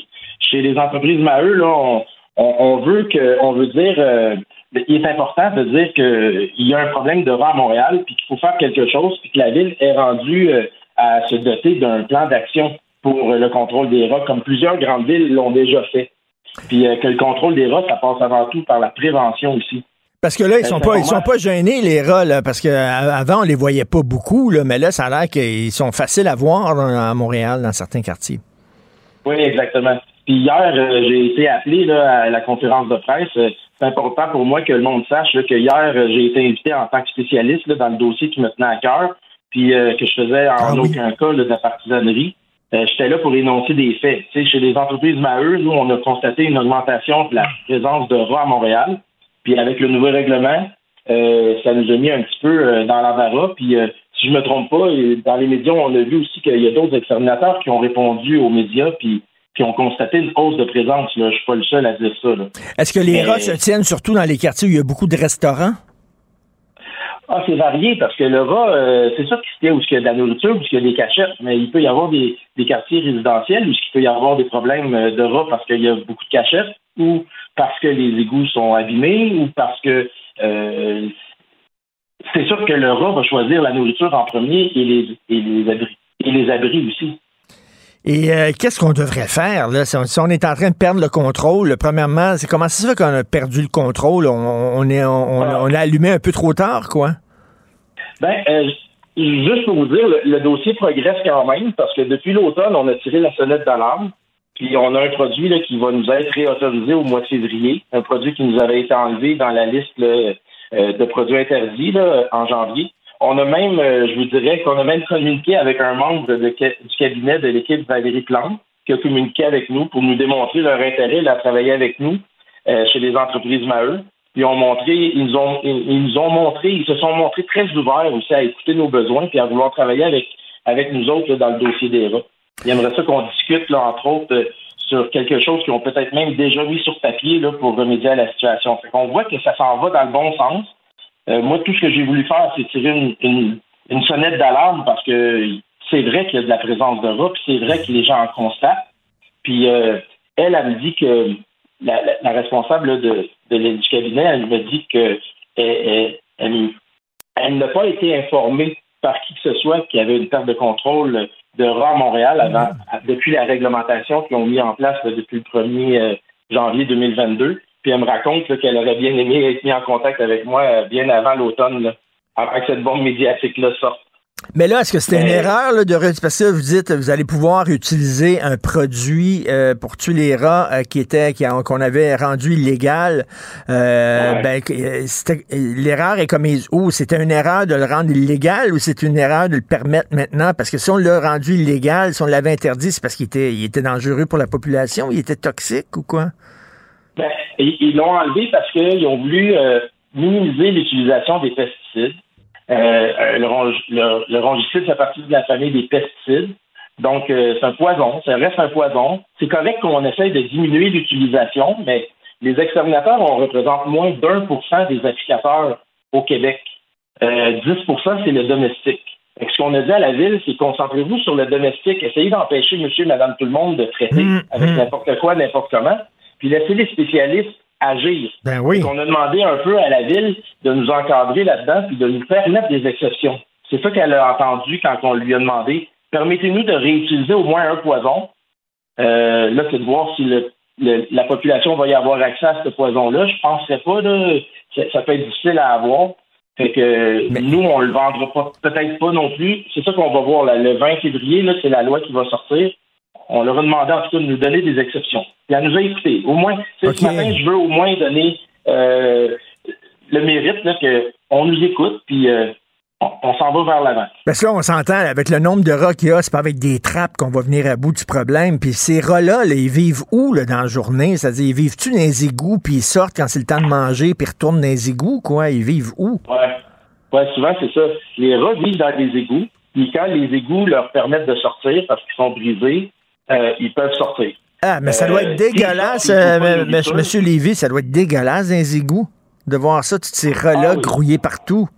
Ah, c'est sûr, mais les égouts sont les égouts, les rats dans les égouts, c'est quand même utile parce qu'ils permettent à réguler, régulariser le système. S'il y a des bouchons qui se créent, le rat va déboucher les bouchons, il va essayer de passer quand même, il va. Il y a son utilité dans les égouts. C'est un nettoyeur qui va permettre de d'un peu faire le ménage dans nos égouts. Mais il faut qu'il reste là. Là, ce qu'il fait, c'est qu'il sort des égouts puis il vient faire le ménage sur les trottoirs de la ville. C'est ça qu'on veut pas. Fait qu'il faut l'affamer, le rat. Il faut essayer de mettre un plan d'action qui fait que la population est éduquée, la population fait attention à ce qu'elle, à ce qu'elle fait, puis il y a une procédure au niveau de la ville. Quand on a un problème, on a un plan d'action, on doit suivre la procédure. C'est ça qu'on, c'est pour ça que j'ai appuyé le, le projet de Partir ensemble Montréal, parce que c'est un projet qui agit sur la prévention et non sur l'empoisonnement systématique. OK, puis la prévention, ça serait quoi? Ça serait entre autres de, de, de, de passer pour les poubelles, de faire des collectes de poubelles Ouais. plus, plus régulièrement, plus souvent? de mettre des poubelles adéquates, de grandeur adéquate, avec des couvercles, euh, de demander aux gens de garder leurs bâtiments plus propres, de faire le ménage, de les encombrer les bâtiments autour, euh, de couper la verdure, d'éliminer les cachettes, puis de ne pas laisser traîner les déchets. C'est les déchets le, le vrai problème. Puis la ville, il faut qu'elle essaye d'imposer ça au- au- à la population, de gérer leurs poubelles correctement. Ça, je pense c'est un problème mondial. là. Fait que finalement, on a allumé trop tard. Là, Là, on est en train de perdre le contrôle, puis c'est là présentement qu'il faut agir. On veut pas se ramasser comme à New York où il y a, je sais pas, là, euh, 15 rats par personne quasiment dans la ville. Là. Ça n'a pas de sens. Ouais, c'est ça. La ville nous dit qu'elle aurait aimé être mise au courant avant l'automne, euh, puis que nous, on, on, n'aurait comme pas osé communiquer avec elle euh, pour, euh, pour agir plus vite parce qu'elle, elle n'était pas au courant du même problème que nous, on voyait sur le terrain. Donc là, on est en communication avec elle, puis elle est bien contente que la communication s'est établie, mais elle s'est établie un peu trop tard. Ben, Est-ce c'est que ça. c'est nous qui a tardé à communiquer avec eux ou c'est eux? Je, ça, je ne sais pas, mais en tout cas, là, c'est c'est c'est- c'est le fun, là. que ça- Ben, ça ça, ben, monsieur euh, Lévy, c'est typique du Québec. On réagit euh, quand on est face au problème plutôt que prévenir. Et c'est ce que vous dites. faut prévenir et pas soudainement réagir quand le problème est trop gros. Malheureusement, c'est ce qui arrive présentement. Merci beaucoup, monsieur Nathaniel Lévy, pr- copropriétaire des entreprises de gestion parasitaire Maheu. Merci. Merci pour votre tribune, M. Martineau. Bonne journée. Merci, bonne journée. Maxime Delan, Déjà un premier événement violent. journaliste à l'agence QMI. Ça porte tout à fait la signature du crime organisé. Les faits divers avec Maxime Delan. avec Maxime Delan. Hey, Maxime, il y a un autobus qui aurait foncé dans une garderie dans le quartier Sainte-Rose à Laval. Ouais, une histoire, Richard, vraiment, vraiment, vraiment dramatique ce matin, qui se produit probablement au pire moment de la journée, là, euh, à 8h20, 8h25 ce matin, Voyons. à un moment de la journée où il y a de nombreux parents qui vont déposer leur enfant à la garderie. Et je- au moment où de l'accident, moi-même, j'étais en train de déposer les miens à la garderie. Ça me donne une Ah idée ouais. ce serait, ce serait un autobus municipal de la ville de Laval qui aurait défoncé la devanture d'une garderie du quartier Sainte-Rose à Laval. Euh, là, il faut comprendre que ça fait vraiment, euh, ça, ça s'est passé il y a moins d'une heure. On a très peu de détails. Ce que je peux te dire, euh, c'est qu'il y a assurément plusieurs blessés graves. Il y aurait Oh, non. des en- il y aurait plusieurs enfants aussi parmi les victimes. Oh non. Selon, selon mes informations, il y aurait possiblement des enfants qui étaient coincés sous l'autobus.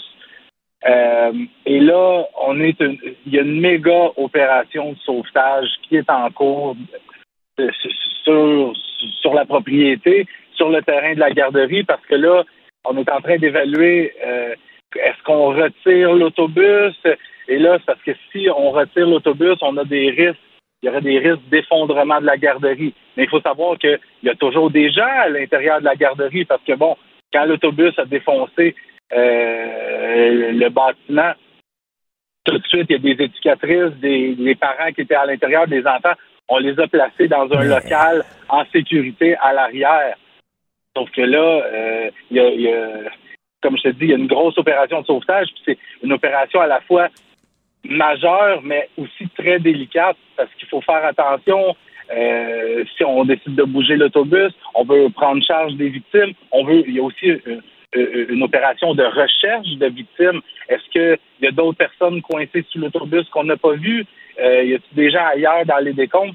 Donc, Et- présentement, je suis. Et, écoute, euh, Maxime, c'est épouvantable. Et là, j'imagine il est trop tôt pour savoir si tu un acte volontaire? Le gars était-tu sous, tu sais, parce que quand même, euh, en pleine journée comme ça, euh, il, faisait pas une vitesse de fou. Là. Il a-tu perdu le contrôle de son véhicule puis rentré dans une garderie ou c'est ça qu'il voulait faire? Bon, là, comme je te disais un peu plus tôt, on est vraiment, vraiment en tout. tu sais, L'enquête officiellement est même pas, même pas débuté. Là. Il y a des témoins qui vont être rencontrés.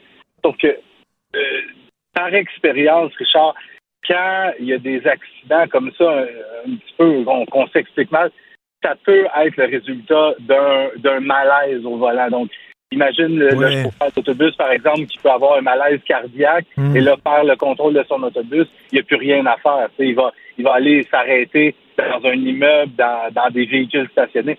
Est-ce que c'est ça? C'est assurément une hypothèse qui va être étudiée par les enquêteurs. Euh,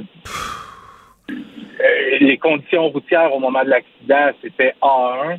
Euh, je- je- sur ce point-là, je peux pas vraiment Ouais. plus. Non, mais c'est. c'est- ouais. comme tu dis, ça peut pas être. C'est exactement l'heure où tu vas mener tes enfants à la garderie. Et qui aurait pu penser qu'un autobus euh, puisse défoncer ça? Comme tu dis, ils ont peur d'enlever l'autobus parce que le bâtiment peut s'effondrer. Il y a des gens à l'intérieur. Écoute, on va suivre ça de près. J'imagine que tu vas nous donner des nouvelles dès que t'en as, Maxime. Oui, le, le fameux trafic euh, entre Montréal et Laval est, joue pas en ma faveur euh, ce matin. mais Je devrais être là dans une vingtaine de minutes. OK. Merci beaucoup. Merci, Maxime. Salut, Richard. Salut, on se reparle.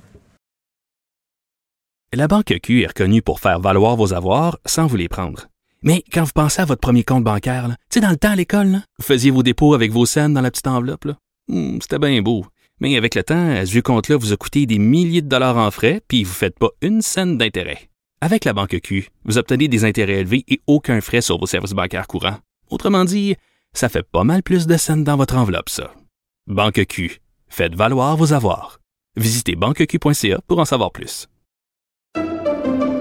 Pendant que votre attention est centrée sur vos urgences du matin, vos réunions d'affaires du midi, votre retour à la maison ou votre emploi du soir, celle de Desjardins Entreprises est centrée sur plus de 400 000 entreprises à toute heure du jour. Grâce à notre connaissance des secteurs d'activité et à notre accompagnement spécialisé, nous aidons les entrepreneurs à relever chaque défi pour qu'ils puissent rester centrés sur ce qui compte, le développement de leur entreprise. Vous vous demandez si les plantes ressentent de la douleur? Ou encore, comment est-ce que les daltoniens voient le monde? Le balado en cinq minutes est pour vous. Explorez la science, l'actualité et l'histoire en un temps record. La Feu, en collaboration avec le gouvernement du Québec, est fière de propulser la série Balado en cinq minutes. Ne laissez pas les questions sans réponse plus longtemps. En cinq minutes, disponible sur l'application et le site cubradio.ca. Martino. Le préféré du règne animal. Bonjour les petits lapins. Petit lapin, petit lapin. Alors, euh, ce qu'on peut appeler la crise des migrants et la question du chemin Roxham euh, euh, s'aggrave. Hein, Là, on voit qu'à New York, la ville de New York, littéralement, on donne des billets d'autobus aux migrants à New York euh, pour faire le chemin gratuitement jusqu'à Plattsburgh. Après ça, on leur pointe le chemin Roxham, puis on dit, ben tiens, passez par là, le Canada va vous accueillir à bras ouverts, et on cite bien sûr le fameux tweet de Justin Trudeau. Et là, on se demande qu'est-ce qu'on va faire avec ce maudit chemin-là? Et le PQ est arrivé avec une idée en disant on devrait peut-être envoyer des agents de la Sûreté du Québec pour mettre un genre d'enclave pour bloquer le chemin Roxham. Euh, c'est très controversé la position du PQ. On va en parler avec euh, M. Paul Saint-Pierre Plamondon, chef du Parti québécois. Bonjour, Paul. Bonjour. Bonjour. Alors là, les libéraux disent ben, ça n'a pas de maudit bon sens, ça, ça tient pas de bout. Euh, de toute façon, tout le monde sait que les frontières, c'est fédéral, fait que euh, on peut rien faire au provincial. Euh, on entend ça de plus en plus. hein, on peut rien faire. Ça appartient au fédéral. c'est c'est au fédéral à faire quelque chose. C'est vraiment, si on écoute les autres partis dans ce dossier-là, leur approche, c'est de ne rien faire. Donc, et essentiellement de pérenniser euh, les passages à Roxham qui sont probablement appelés à augmenter. Puis déjà à 40 000 passages par année, on est nettement au-dessus de notre capacité sur le plan du français, du logement, des services sociaux. Et il semble oublier qu'en fait, le chemin Roxham, on l'a fermé. Pas plus tard qu'il y a quelques mois, durant la pandémie, on l'a fermé. C'est des agents de la GRC qui ont procédé. Donc, euh, des agents de police peuvent fermer un chemin. C'est également le cas du Nouveau-Brunswick avec le Québec durant la pandémie, polices provinciales là, qui ferment une frontière en fermant un chemin. Mais là, pendant la pandémie, c'est la GRC qui l'a fermé, donc c'est le fédéral qui l'a fermé. Exact. Donc là, évidemment, la SQ n'a pas compétence sur la frontière, mais elle a compétence pas très, très loin sur le chemin, euh, sur le territoire, aussitôt qu'on tombe dans le territoire québécois, elle a compétence et elle peut intervenir de manière à ce qu'il n'y ait pas d'intérêt à passer par le chemin Roxham, euh, puisque le chemin Roxham est enclavé. Et euh, évidemment, une c'est pas une solution permanente.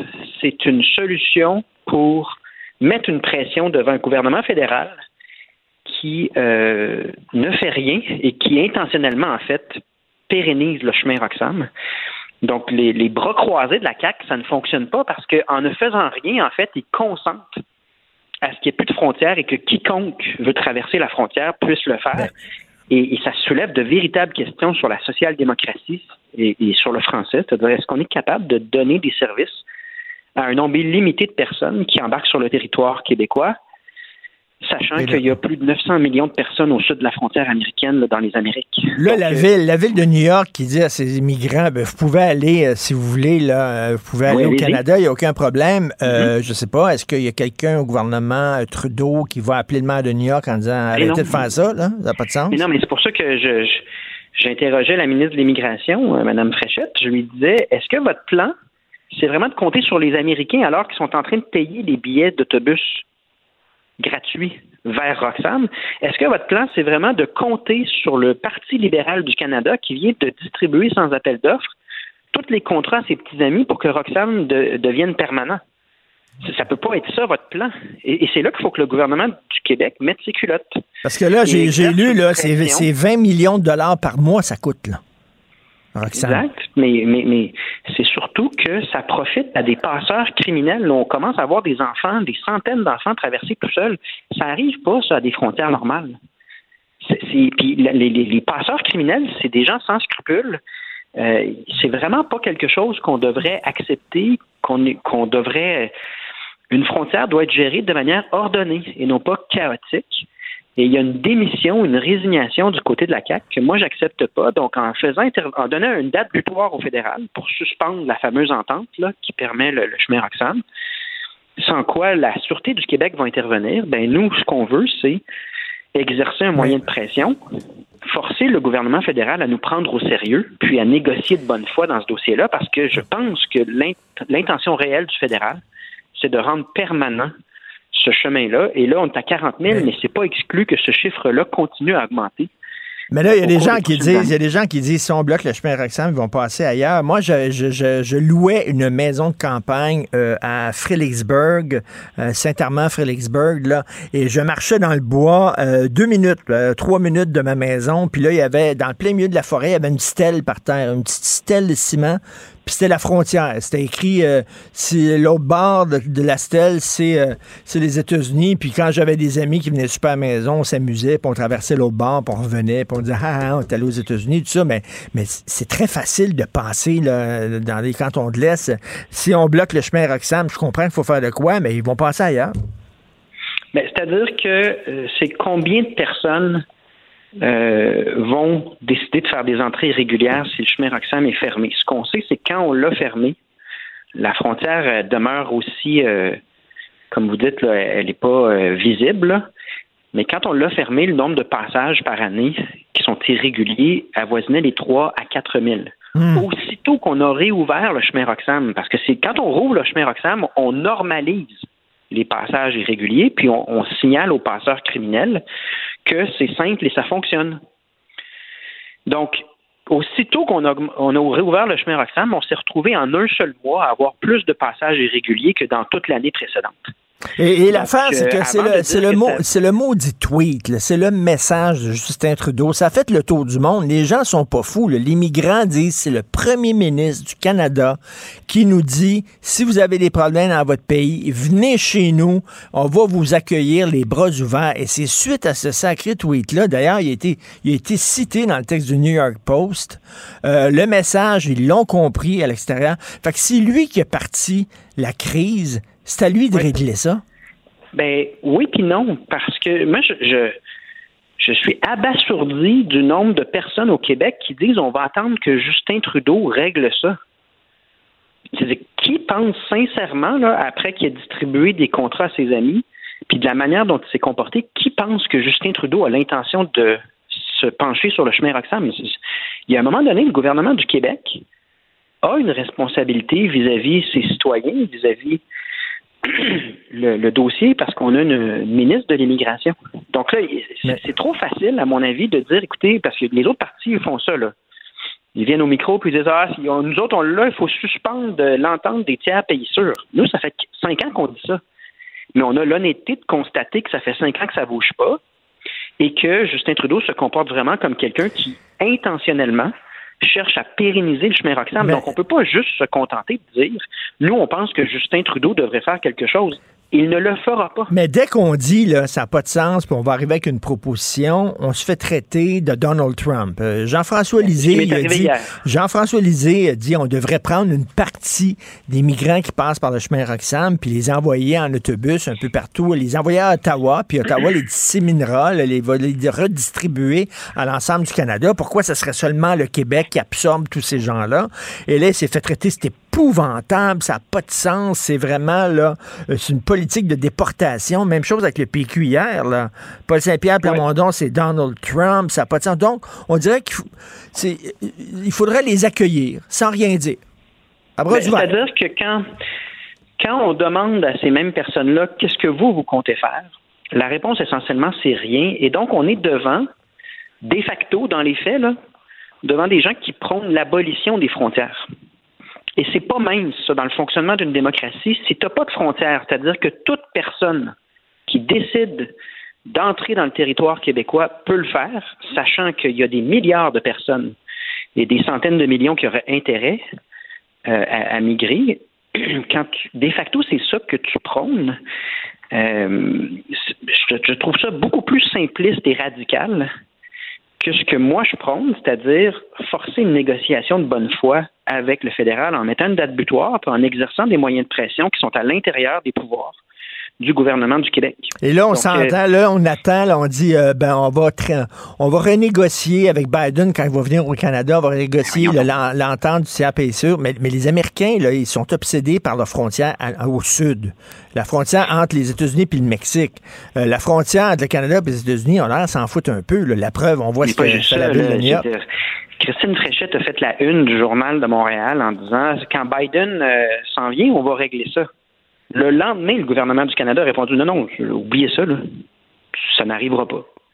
Puis si le gouvernement, si, les Américains financent les allées simples en autobus à partir de New York, il faut être un peu euh, honnête intellectuellement, puis se poser la question, c'est quoi les chances dans ces circonstances-là qu'on ait un partenaire pour régler la situation en Roxham?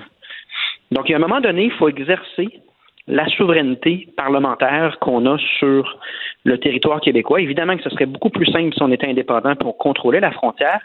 Mais moi, je dis, même à l'intérieur des pouvoirs limités qu'on a, on est obligé de mettre de la pression sur le fédéral parce que l'intention du fédéral, c'est de rendre permanent Roxane, Donc, ce que le PQ propose, c'est de faire un coup de force, d'arriver avec une enclave, de faire un coup de force, puis de forcer le Canada à, regarder la situation. Puis, ben oui, euh, à s'asseoir avec nous, puis là, dire est-ce qu'on répartit, est-ce qu'il y a un effort de toutes les provinces pour accueillir les migrants, ou est-ce que euh, vous prenez à votre charge euh, ou est-ce qu'on le ferme comme on a fait durant la mhm. pandémie, puis ensuite on gère. Mais cette là elle n'a pas lieu de. Ben non, là, on dirait que c'est comme la seule affaire qu'on nous propose, c'est le statu quo de rien faire. Exact, c'est la euh, résignation. on regardera pas, on regardera pas ça, on va regarder ailleurs, puis le, problème va disparaître par lui-même. Ça n'a pas de Christine bon sens. Tu, tu, regarderas comment dans Roxham, comme dans les transferts en santé, le point en commun dans ce que dit la CAC, ce que propose la CAC, c'est la résignation.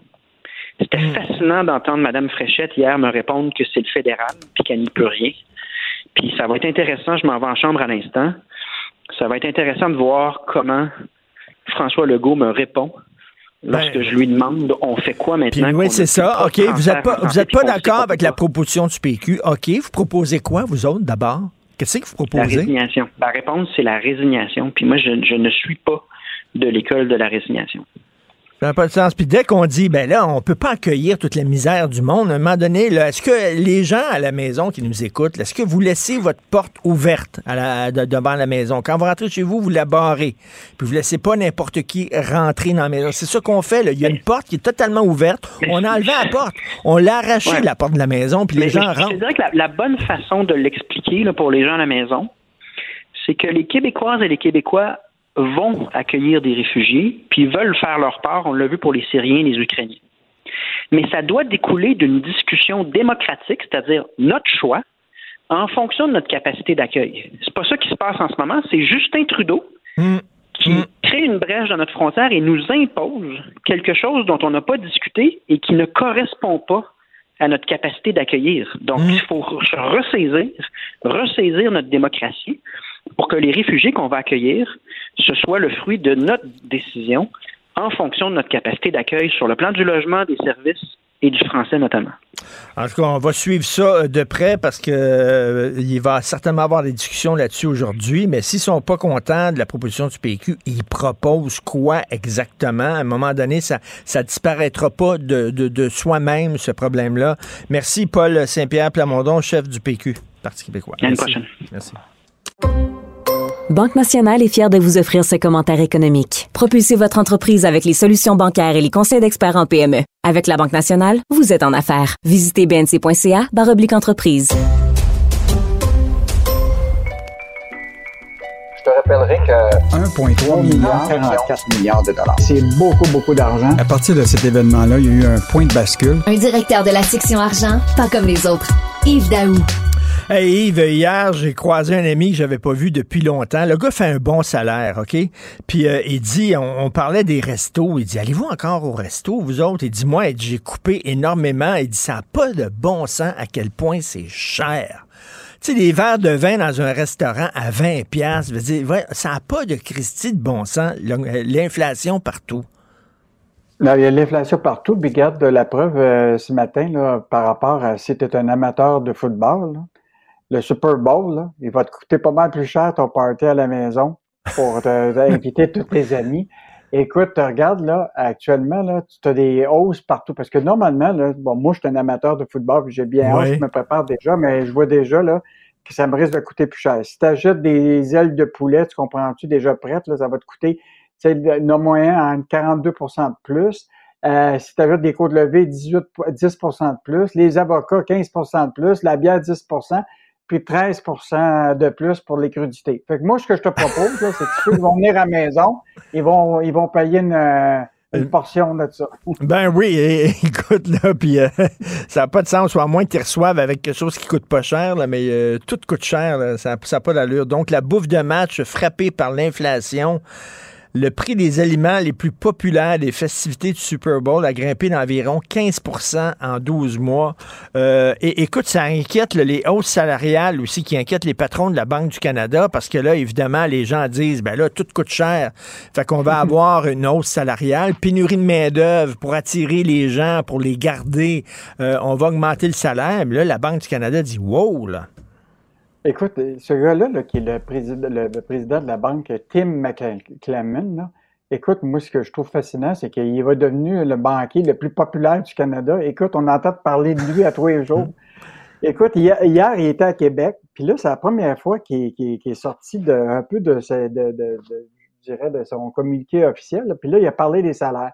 Là, il dit, là, écoute, si les salaires continuent à être dans la fourchette de 4 à 5% d'augmentation, ils n'atteindront pas la cible du 2% d'inflation.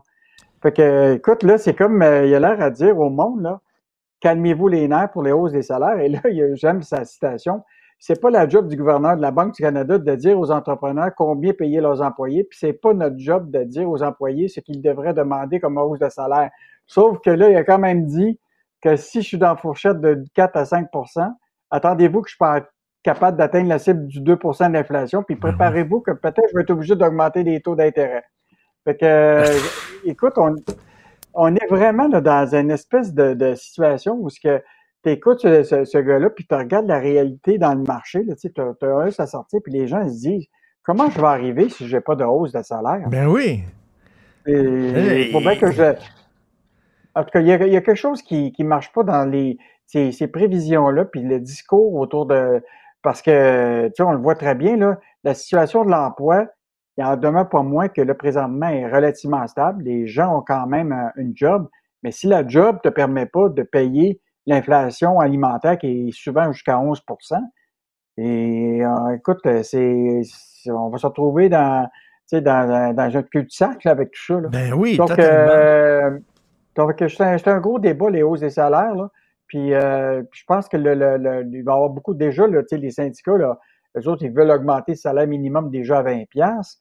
Euh, Mais- tout le monde est en demande. Mais, si, si tu travailles, si tu travailles d'une entreprise qui fait des boîtes de carton, puis tu demandes une hausse salariale, ben l'entreprise, elle va augmenter le prix de ses boîtes de carton pour pouvoir compenser ta hausse salariale. Fait que là, le consommateur qui achète des boîtes de carton, euh, lui, il va devoir dépenser plus, puis c'est une roue sans fin.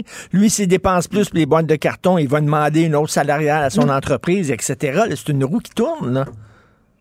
Là, la question, c'est que tout le monde se pose, est-ce qu'on ne devrait pas accepter un taux d'inflation, tu comprends-tu, qui, qui- qu'on qu'on est prêt à accepter que ça, ça, ça augmente, mais en même temps, qu'il y ait des hausses salariales, mais que les gens gardent leur job. Parce que là, l'inquiétude que les gens ont, là, c'est si les taux d'intérêt augmentent, les gens vont avoir des difficultés à payer leur maison. S'il n'y a pas de hausse salariale, ils vont être dans le trouble. Puis là, la question, c'est que les, si les gens n'ont pas d'argent, ils ne dépenseront pas, puis l'économie va s'en aller à la récession. Mais en même temps, en même temps, tu vas dans un restaurant, c'est plein. Tu vas, mettons, euh, dans des centres d'achat, le Carrefour Laval, euh, puis euh, Galerie Saint-Bruno, c'est plein. Les gens Écoute- continuent d'acheter quand même, on dirait. là. Je sais pas comment ils font. Ben, en fait, ben, le, le- le- le- le président de la Banque du Canada, lui, ce qu'il souhaite, c'est que les ménages canadiens limitent leurs dépenses. C'est ça qu'il veut. Si tu, Ben oui. tu gardes tes salaires bas, tu baisses l'inflation, puis, puis tu dis calmez-vous les nerfs, achetez-vous pas des maisons à 500 000 quand vous êtes même pas capable de payer les intérêts. Là? Ben, parlant de Donc, hausse euh, de salaire, là, euh, il y a le salaire, euh, la rémunération de la PDG de Transat qui a bondi de plus de 26 Ça va bien pour elle? Écoute, ça, le- ben, ben, en fait, l'idée, c'est que ce qui est fascinant, euh, Richard, c'est que toutes les compagnies aériennes, là, ils ont toutes eu l'aide là, de, de- d'urgence.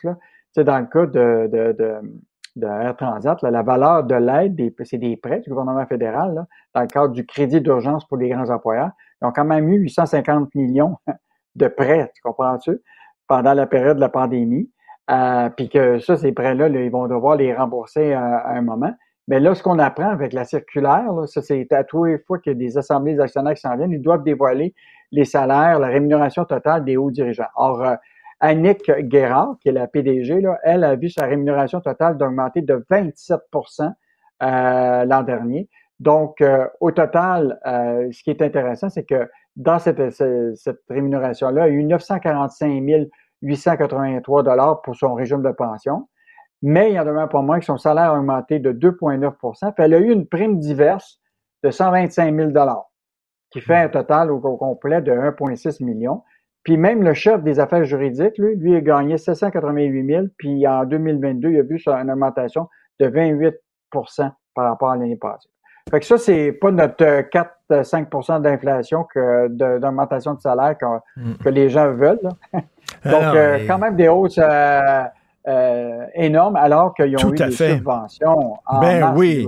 C'est incroyable quand même. On donne des subventions pour aider ces entreprises-là là, à passer à travers une période difficile, pas pour se donner des bonis puis des salaires et pour des augmentations de salaire. C'est vraiment rire de nous autres. Et deux, euh, il, il faut absolument lire euh, la chronique d'Emmanuel Grill. Les gens qui achètent une maison sans la faire inspecter, c'est une maudite mauvaise idée.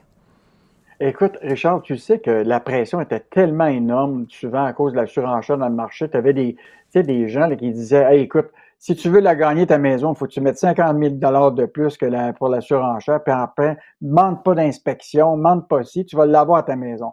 Ben là, c'est un exemple d'un couple. Écoute, dans la trentaine, Steve et Rebecca, écoute, ils ont des bons emplois. euh, ils sont achetés une maison en mars 2022. Et puis là, ils ouvrent les murs, puis c'est plein de moisissures.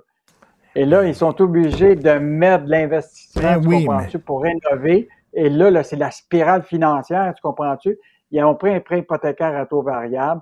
Là, tous les paiements commencent à augmenter pour juste pour le prêt de la maison. Ils ont été obligés d'emprunter pour rénover.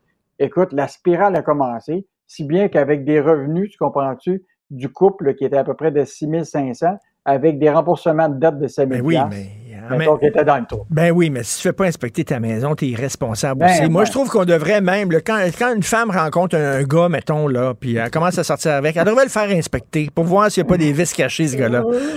On, devrait, on faire ça Ouais, même pour les gens. Euh, merci beaucoup. Ce qui est important, ce qui est important, c'est que la personne ne mente pas non plus sur sa, Exactement. merci Yves Daou, merci beaucoup. Euh, François Legault qui vient de tweeter concernant euh, le drame à Laval, en quartier Saint-Rose. On sait un autobus qui a foncé euh, dans une garderie. On ne connaît pas encore les détails. Est-ce que c'est un accident? Est-ce que le chauffeur a été victime d'un malaise cardiaque? Est-ce que c'était volontaire? On ne le sait pas. François Legault qui écrit sur Twitter quel drame épouvantable ce matin à Laval. Il n'y a rien de pire que d'avoir peur pour son enfant. Je pense aux enfants, aux parents et aux employés. Bien sûr, on vous tient au courant. La Banque Q est reconnue pour faire valoir vos avoirs sans vous les prendre. Mais quand vous pensez à votre premier compte bancaire, tu sais, dans le temps à l'école, vous faisiez vos dépôts avec vos scènes dans la petite enveloppe. Hmm, C'était bien beau. Mais avec le temps, ce vieux compte-là vous a coûté des milliers de dollars en frais, puis vous ne faites pas une scène d'intérêt. Avec la Banque Q, vous obtenez des intérêts élevés et aucun frais sur vos services bancaires courants. Autrement dit, ça fait pas mal plus de scènes dans votre enveloppe, ça. Banque Q. Faites valoir vos avoirs. Visitez banqueq.ca pour en savoir plus. Pendant que votre attention est centrée sur vos urgences du matin, vos réunions d'affaires du midi, votre retour à la maison ou votre emploi du soir, celle de Desjardins Entreprises est centrée sur plus de 400 000 entreprises à toute heure du jour. Grâce à notre connaissance des secteurs d'activité et à notre accompagnement spécialisé, nous aidons les entrepreneurs à relever chaque défi pour qu'ils puissent rester centrés sur ce qui compte, le développement de leur entreprise. Vous vous demandez si les plantes ressentent de la douleur? Ou encore, comment est-ce que les daltoniens voient le monde? Le balado en cinq minutes est pour vous. Explorez la science, l'actualité et l'histoire en un temps record. La Feu, en collaboration avec le gouvernement du Québec, est fière de propulser la série Balado en cinq minutes. Ne laissez pas les questions sans réponse plus longtemps. En cinq minutes, disponible sur l'application et le site cubradio.ca. Martino. Pour l'instant, nos avocats nous disent que tout est beau. Je passe donc un message C'est les services à secrets. un espion à la retraite Persona non grata. pour que l'opération se déroule C'est imminent, c'est une question dans d'heure. la plus grande discrétion. Un journaliste, pas comme les autres. Normand Lester. Pour ceux qui nous écoutent en direct, là, on revient sur ce qui s'est passé à Laval rapidement, seulement pour vous dire que euh, le chauffeur d'autobus aurait été arrêté et ce serait, hein, euh, le conditionnel est très important, mais ce serait un geste délibéré. Quel maudit tapon décide de foncer dans une garderie le matin avec un autobus. Vraiment, on voit les images à LCN, c'est déchirant. Les parents sont extrêmement inquiets, se demandent si leurs enfants font partie des blessés. Euh, c'est épouvantable. On vous tient bien sûr au courant. Euh, Normand Lester, bonjour. Bonjour. Normand, explique-moi, parce que tu trouves là, dans l'histoire des, du- des ballons euh, chinois, du ballon chinois, tu trouves la réaction des Américains complètement hystérique. Pourtant, il me semble qu'ils ont raison de s'inquiéter qu'un ballon chinois survole leur territoire. Ben, premièrement, le NORAD, hein, l'Organisation de défense aérospatiale, je veux dire, l'a pas détaillé. Il y en a quatre qui sont passés au-dessus du territoire américain, trois pendant l'administration Trump, et puis ils, ils, les ont même pas vus. Et puis moi, moi j'ai de la misère à penser que c'est vraiment un acte d'espionnage de la part des, euh, des Chinois. Euh, euh, moi, je pense que c'est un ballon météo qui a dérivé à cause des vents dominants qui vont vers l'est au-dessus de l'Asie. Et puis, ça a fini, donc, ils ont euh, survolé le Canada et les États-Unis. C'était une opération d'espionnage. Je veux dire, pourquoi survoler le Canada, puis il y a un autre qui est passé en Amérique latine. Il n'y en a pas de base euh, militaire, euh, de base lance-missiles, ni au Canada, ni en Amérique latine. Mais ce qui est inconcevable, par exemple, c'est que les Chinois n'aient pas averti les Américains. Oui. Non, non, mais s'ils n'ont pas averti, là, toi, est-ce que tu crois que c'était vraiment là, pour des recherches météo puis tout ça? Ben, en tout cas, ils en ont lancé plusieurs au cours des, des- des dernières années qui ont fait le tour du monde.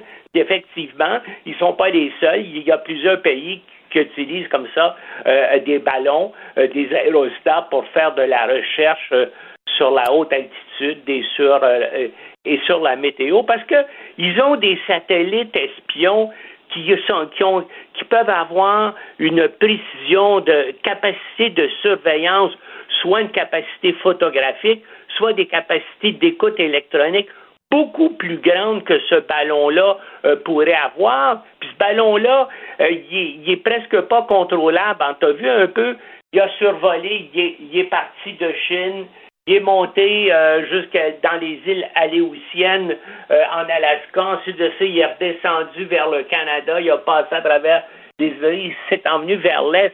tu sais, c'est comme il n'y avait pas les, les, les Chinois ne pouvaient pas le commander. Moi, en tout cas, on va voir ce que les Américains vont dire, ben là, ils vont avoir tendance à se donner raison. Mais moi, ce que je trouve intéressant là-dedans, c'est la façon dont la Maison-Blanche et les démocrates ont su utiliser l'affaire.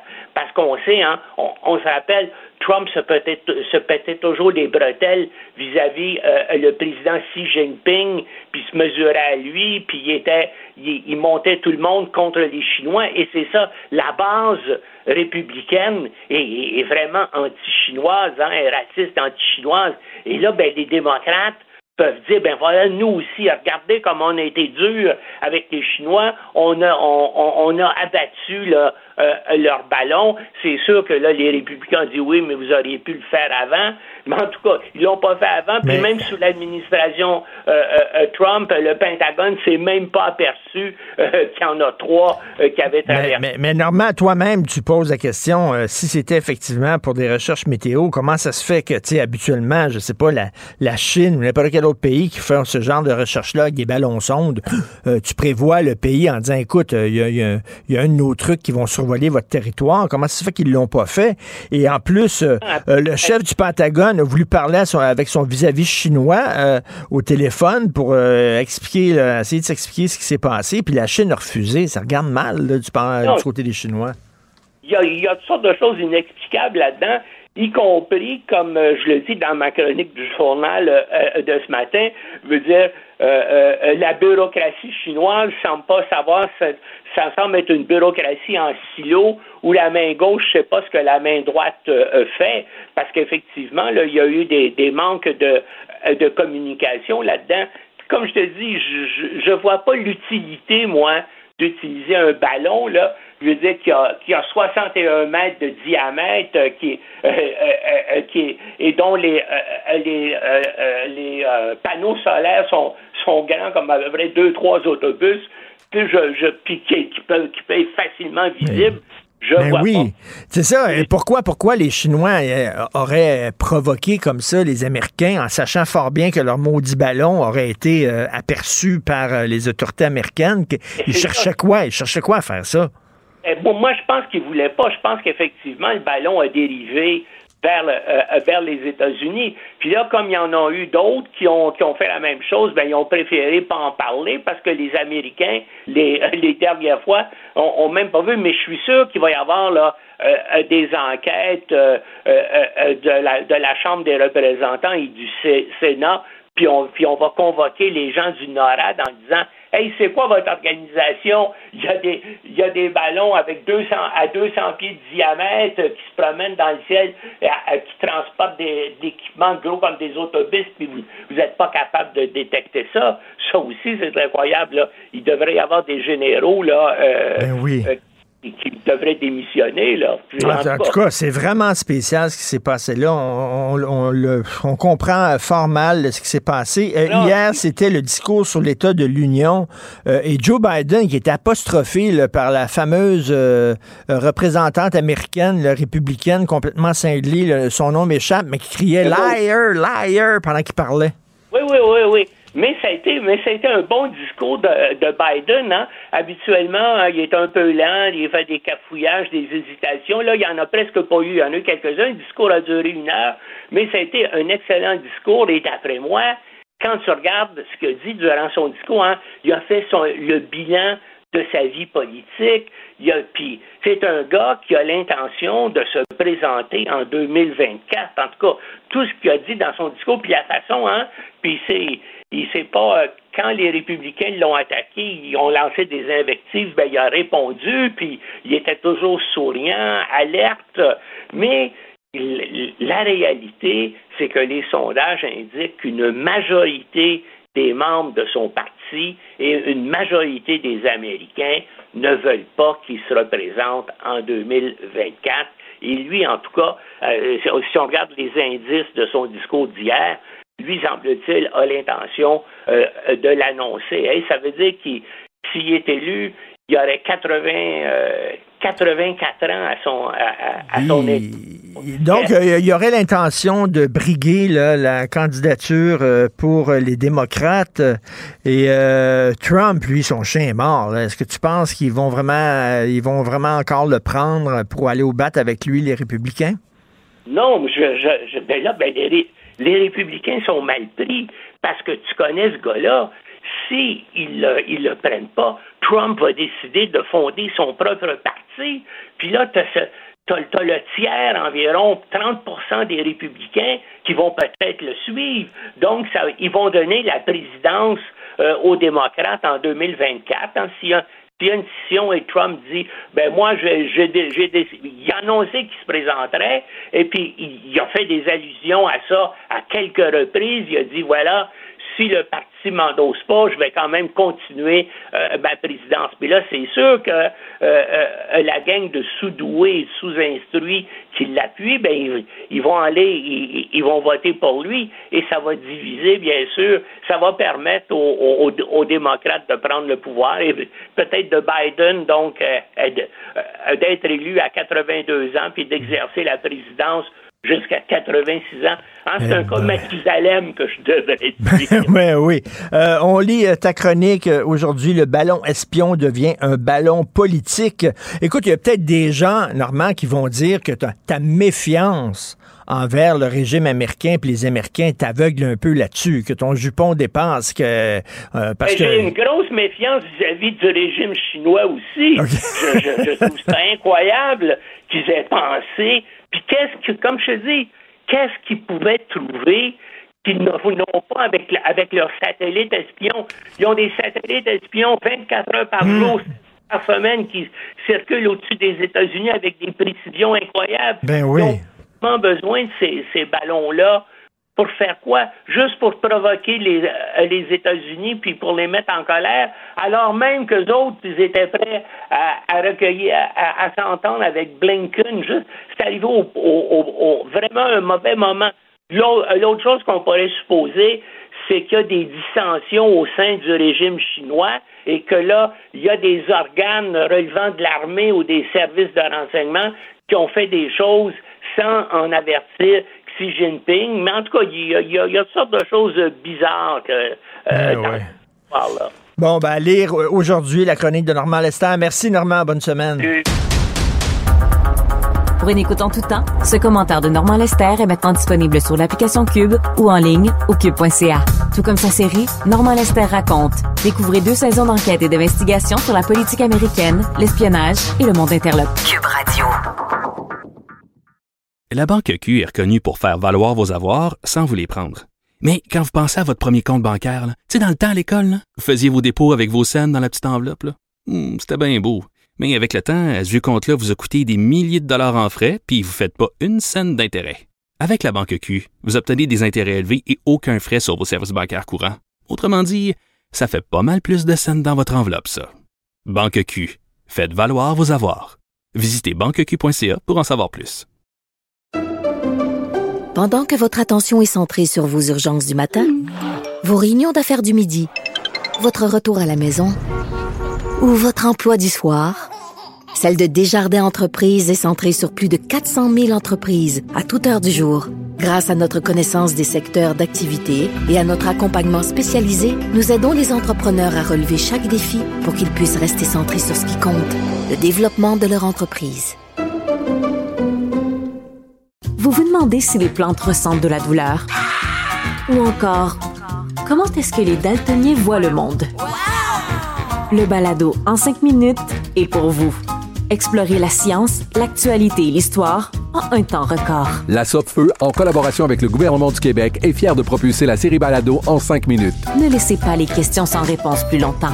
En cinq minutes, disponible sur l'application et le site cubradio.ca. Confrontant, dérangeant, divertissant. Richard Martineau, il brave l'opinion publique depuis plus de trois décennies.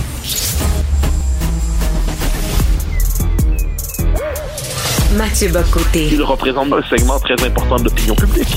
Richard Martineau. Tu vis sur quelle planète? La rencontre. Je regarde ça et là, je me dis, mais c'est de la comédie. C'est hallucinant. La rencontre. Bocoté. Martineau.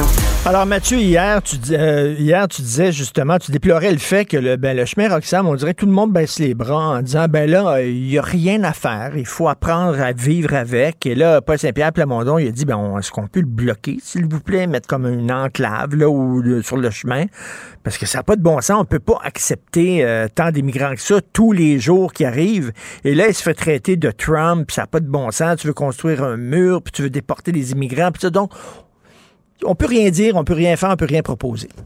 Ah, mais là, moi, je trouve qu'on est témoin en ce moment d'une campagne de diabolisation à l'endroit de Paul Saint-Pierre Plamondon qui, euh, euh, n'est pas inédite. hein. En fait, c'est nécessairement qui vient de nous rappeler à quel point le débat public aujourd'hui est dominé par le politiquement correct plus que jamais. Que dit PSPP? Il dit il y a une frontière. Cette frontière, Ottawa ne veut pas la faire respecter. Ah, Ottawa a laissé se développer dans les faits, une filière d'immigration illégale, euh, irrégulière, mais illégale. Moi, je dis illégale, ça me paraît évident. euh, à, Roxham. Et là, euh, il y a plus, euh, on, on, on espère même plus l'encadrer minimalement. Donc, il dit on va prendre des moyens physiques pour envoyer le signal que ce chemin est fermé.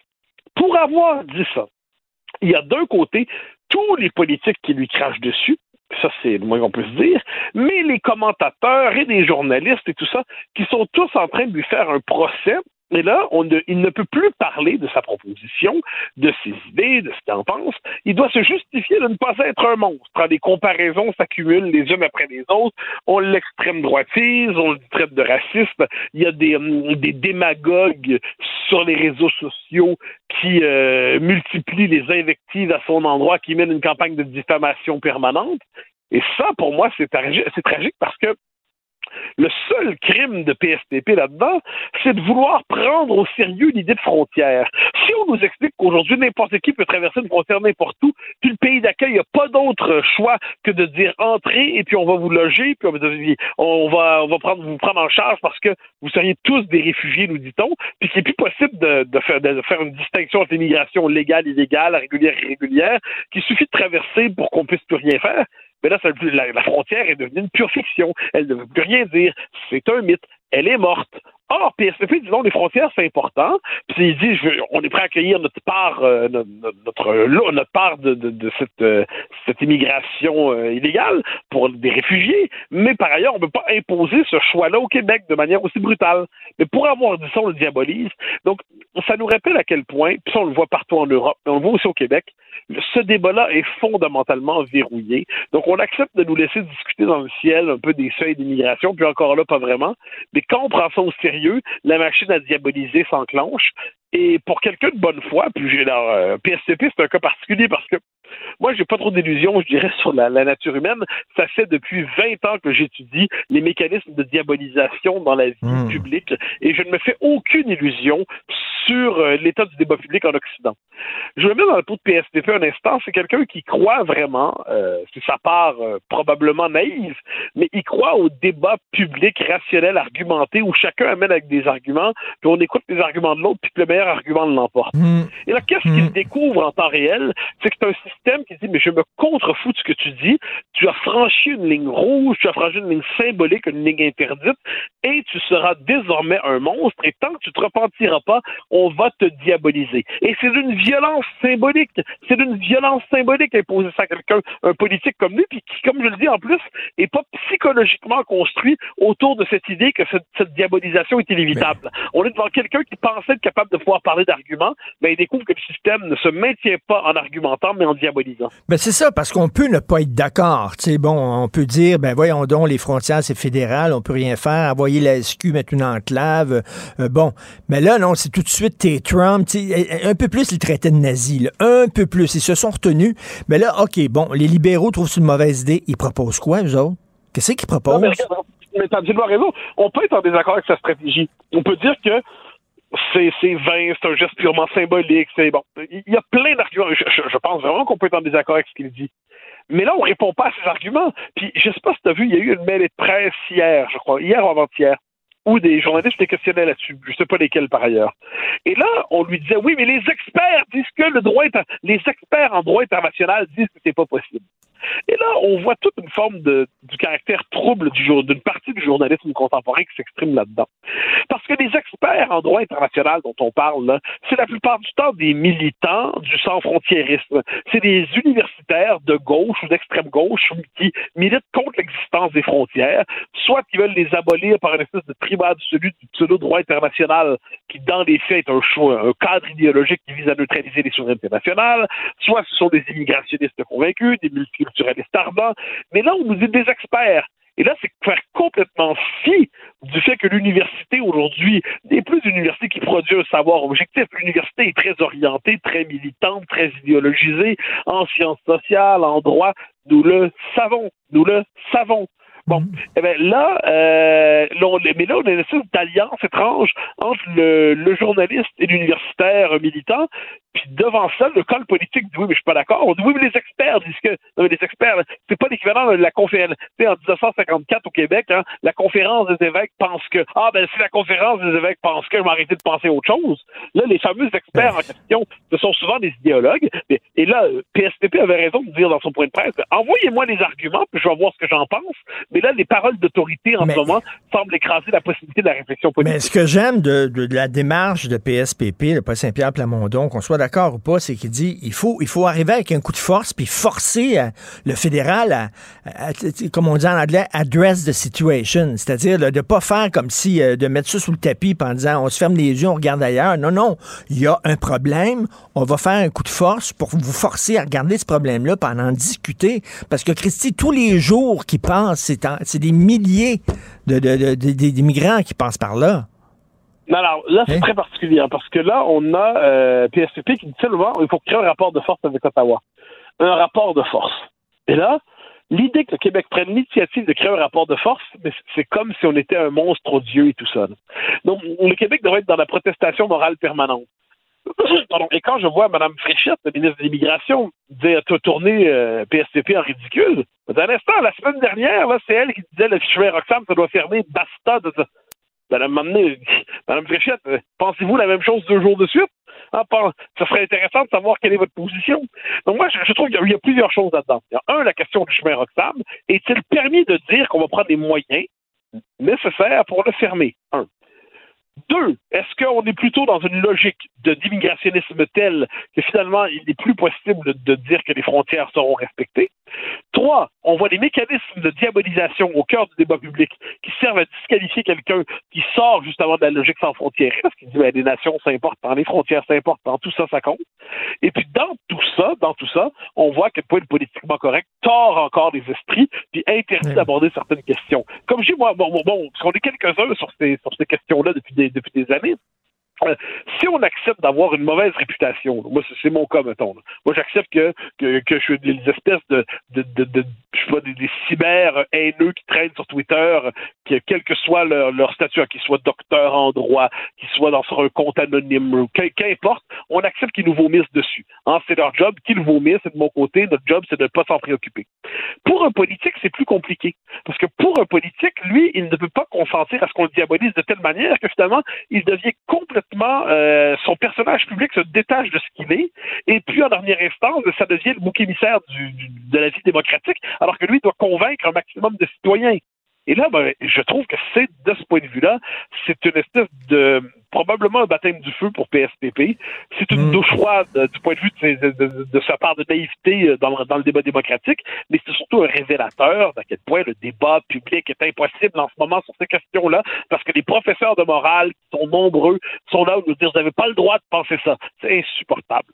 Et euh, ça pose la question, c'est quoi un réfugié? C'est la question que tu poses dans ta chronique aujourd'hui, le mythe du réfugié, parce qu'un réfugié politique, quelqu'un qui demande l'asile, ça devrait quelqu'un dont la vie est en danger. Il doit quitter son pays, soit parce que son pays est en guerre, soit parce que c'est un résistant, il est dans l'opposition, euh, puis un régime autoritaire qui veut sa peau, soit qu'il est, par exemple, homosexuel dans un régime islamique et tout ça. Il veut, mais c'est pas pour améliorer tes conditions de vie. C'est pas ça, un réfugié. Et tu as absolument raison. Et ça, c'est la part absente de Donc, le, le mot, le sens du mot réfugié, c'est étendu. Étendu. Étendu. Puis là, un moment donné, on oublie qu'un réfugié, par définition, c'est qu'il est dans un pays en guerre. Donc, ce que cherche un réfugié, c'est un refuge. Un refuge, c'est le premier endroit où il est en sécurité. La plupart du temps, c'est le pays à côté de chez lui, qui n'est pas en guerre. Ça ne veut pas dire que c'est agréable tout en passant, mais un réfugié, c'est pas un migrant économique. Et là, qu'est-ce qu'on voit aujourd'hui? C'est qu'on a étendu à un point tel la définition du réfugié que désormais, des gens qui sont payés un billet de, d'autobus par la mairie de New York pour remonter à Plattsburgh traverser la frontière, ben c'est rendu qu'on traite ça comme un réfugié, comme si ça allait de soi. On, on se calme, mes amis. Donc là, moi, je pense qu'il faut. Le, tu sais, qu'est-ce que c'est un réfugié? Globalement, c'est ce Jenny hein. Un réfugié, c'est quelqu'un qui fuit l'URSS puis qui vient chercher à l'ouest la liberté. Ou ça peut être d'autres cas. Les- ce sont des, les Ukrainiens. Les Ukrainiens, ça, c'était des vrais réfugiés. Bon. Mais c'est pas tous ceux qui arrivent aujourd'hui et qui prennent la filière du droit d'asile pour euh, imposer une forme de migration non consentie. Donc ça, est-ce qu'on peut aussi prendre les mots au sérieux et se dire que réfugié, aujourd'hui, ce terme, on en fait un usage abusif pour imposer dans les faits une politique migratoire qui ne correspond pas ni au désir, ni à la volonté, ni aux intérêts du Québec? Tout à fait. Écoute, sur, un- sur un autre sujet, euh, rapidement, euh, Salman Rushdie a accordé sa première entrevue depuis la ta- ta- tentative d'assassinat dont il était euh, l'objet. Là, on sait qu'il a perdu un œil, entre autres, et l'usage d'une main. Euh, il, a donné, il a accordé une entrevue au New Yorker. Et euh, ce qu'il dit, c'est intéressant. Il dit, lorsque j'ai eu la fatwa contre moi, il y a plusieurs années de ça, des décennies, euh, il y a des gens qui disent, ben, je l'avais cherché. J'avais rien qu'à pas provoquer les islamistes. John Le Carré, par exemple, le grand écrivain, se le dit, de a été odieux, abject, épouvantable, dit qu'il l'avait cherché, puis bon. Il dit là, maintenant que j'ai failli mourir, soudainement, tout le monde m'adore. Parce que j'ai failli être un martyr, puis il dit finalement, c'est ben, si, j'étais mort, j'aurais été un saint, mais à l'époque, tout le monde, tu sais, ça en dit long, là, quand même. là. Euh, bien sûr, on, ça, ça, on le voit là. On dit il l'a cherché. Il l'a cherché. Mais qu'est-ce qu'il a cherché? Qu'est-ce qu'il a cherché? Il a, il a écrit, attends un instant, euh, Martin Scorsese, là, est-ce que j'en sais, il- quand il a fait la dernière tentation du Christ, Ben oui. ben, il a pas, euh, il a blasphémé pour les catholiques, mais il n'y a pas de doute là-dessus. Si un catholique décidait de- d'une manière ou de l'autre de s'en prendre à lui, est-ce qu'on dirait qu'il l'a cherché? Non, on dirait maudit fanatique de fou furieux. Mais pourquoi, finalement, c'est juste vrai pour les catholiques? Pourquoi c'est juste vrai pour les, cath- les- les- les catholiques? À un moment donné, il l'a cherché, il l'a cherché. Toute manifestation de liberté d'expression aujourd'hui se- se- est interprétée sur le mode il l'a cherché, il l'a cherché. Derrière ça, qu'est-ce qu'on fait? On accorde un privilège aux censeurs et aux violents qui sont prêts, eux, à se sentir offusqués en toutes circonstances pour imposer leur censure. Et c'est ça, hein, le grand écrivain canadien Michael Ondaatje, c'est ce qu'il avait dit de Charlie Hebdo. Il avait refusé d'appuyer Charlie Hebdo euh, au lendemain du massacre en disant ils l'ont cherché, ils ont provoqué. Michael Ben Ondaatje. oui, non, non, non, mais c'est pour ça que moi là-dessus, moment donné, c'est le, mi- le milieu universitaire, le milieu intellectuel, le milieu littéraire, ce ne sont plus les amis de la liberté aujourd'hui. Il faut simplement le dire avec tristesse, mais moi, je tiens jusqu'à preuve du contraire, que la majorité des gens dans ces milieux sont aujourd'hui indifférents ou hostiles à la liberté et sont tellement soucieux de montrer qu'ils sont dans le camp de la république politique qu'ils sont prêts à vomir sur celui qui se fait canarder. Ils sont et, et, et- ils sont- de mode toujours vaguement subtil. Moi, je, je- puis Justin Trudeau, quand, euh, quand, quand Samuel Paty s'est fait égorger puis décapiter, Qu'est-ce qu'il dit, Justin Trudeau? Ça, il a pris plusieurs jours avant de réagir. Puis quand il a réagi, il a dit Ouais, mais faut pas non plus jeter de l'huile sur le feu. Hey, il vient de se faire décapiter parce qu'il a montré des caricatures pour dans, dans un cours qui était voué justement à développer la critique. Donc franchement, tu vois, moi, toutes ces espèces de... C'est bien vu de regarder de haut ceux que l'on classe à droite, entre guillemets, en disant, ah, ils sont pas subtils, ils manquent de raffinement, ils n'ont pas compris la complexité des choses. Tu sais, nous, on est subtil, hein. Euh, on est on est subtil dans notre subtil, dans notre subtile subtilité, dans notre complexe complexité. On voit des choses qui passent à la, qui échappent à ces chroniqueurs populistes de droite, comme ils disent. Ben oui, c'est ça, les amis. Derrière cette espèce de fausse subtilité, vous cachez de la lâcheté. Tout à fait. Euh, donc, euh, ton texte à lire, Roxham, le mythe du réfugié. Merci Mathieu, on se reparle demain. Bye. Bye bye. La Banque Q est reconnue pour faire valoir vos avoirs sans vous les prendre. Mais quand vous pensez à votre premier compte bancaire, tu sais, dans le temps à l'école, vous faisiez vos dépôts avec vos scènes dans la petite enveloppe. Hmm, C'était bien beau. Mais avec le temps, à ce vieux compte-là vous a coûté des milliers de dollars en frais, puis vous ne faites pas une scène d'intérêt. Avec la banque Q, vous obtenez des intérêts élevés et aucun frais sur vos services bancaires courants. Autrement dit, ça fait pas mal plus de scènes dans votre enveloppe, ça. Banque Q, faites valoir vos avoirs.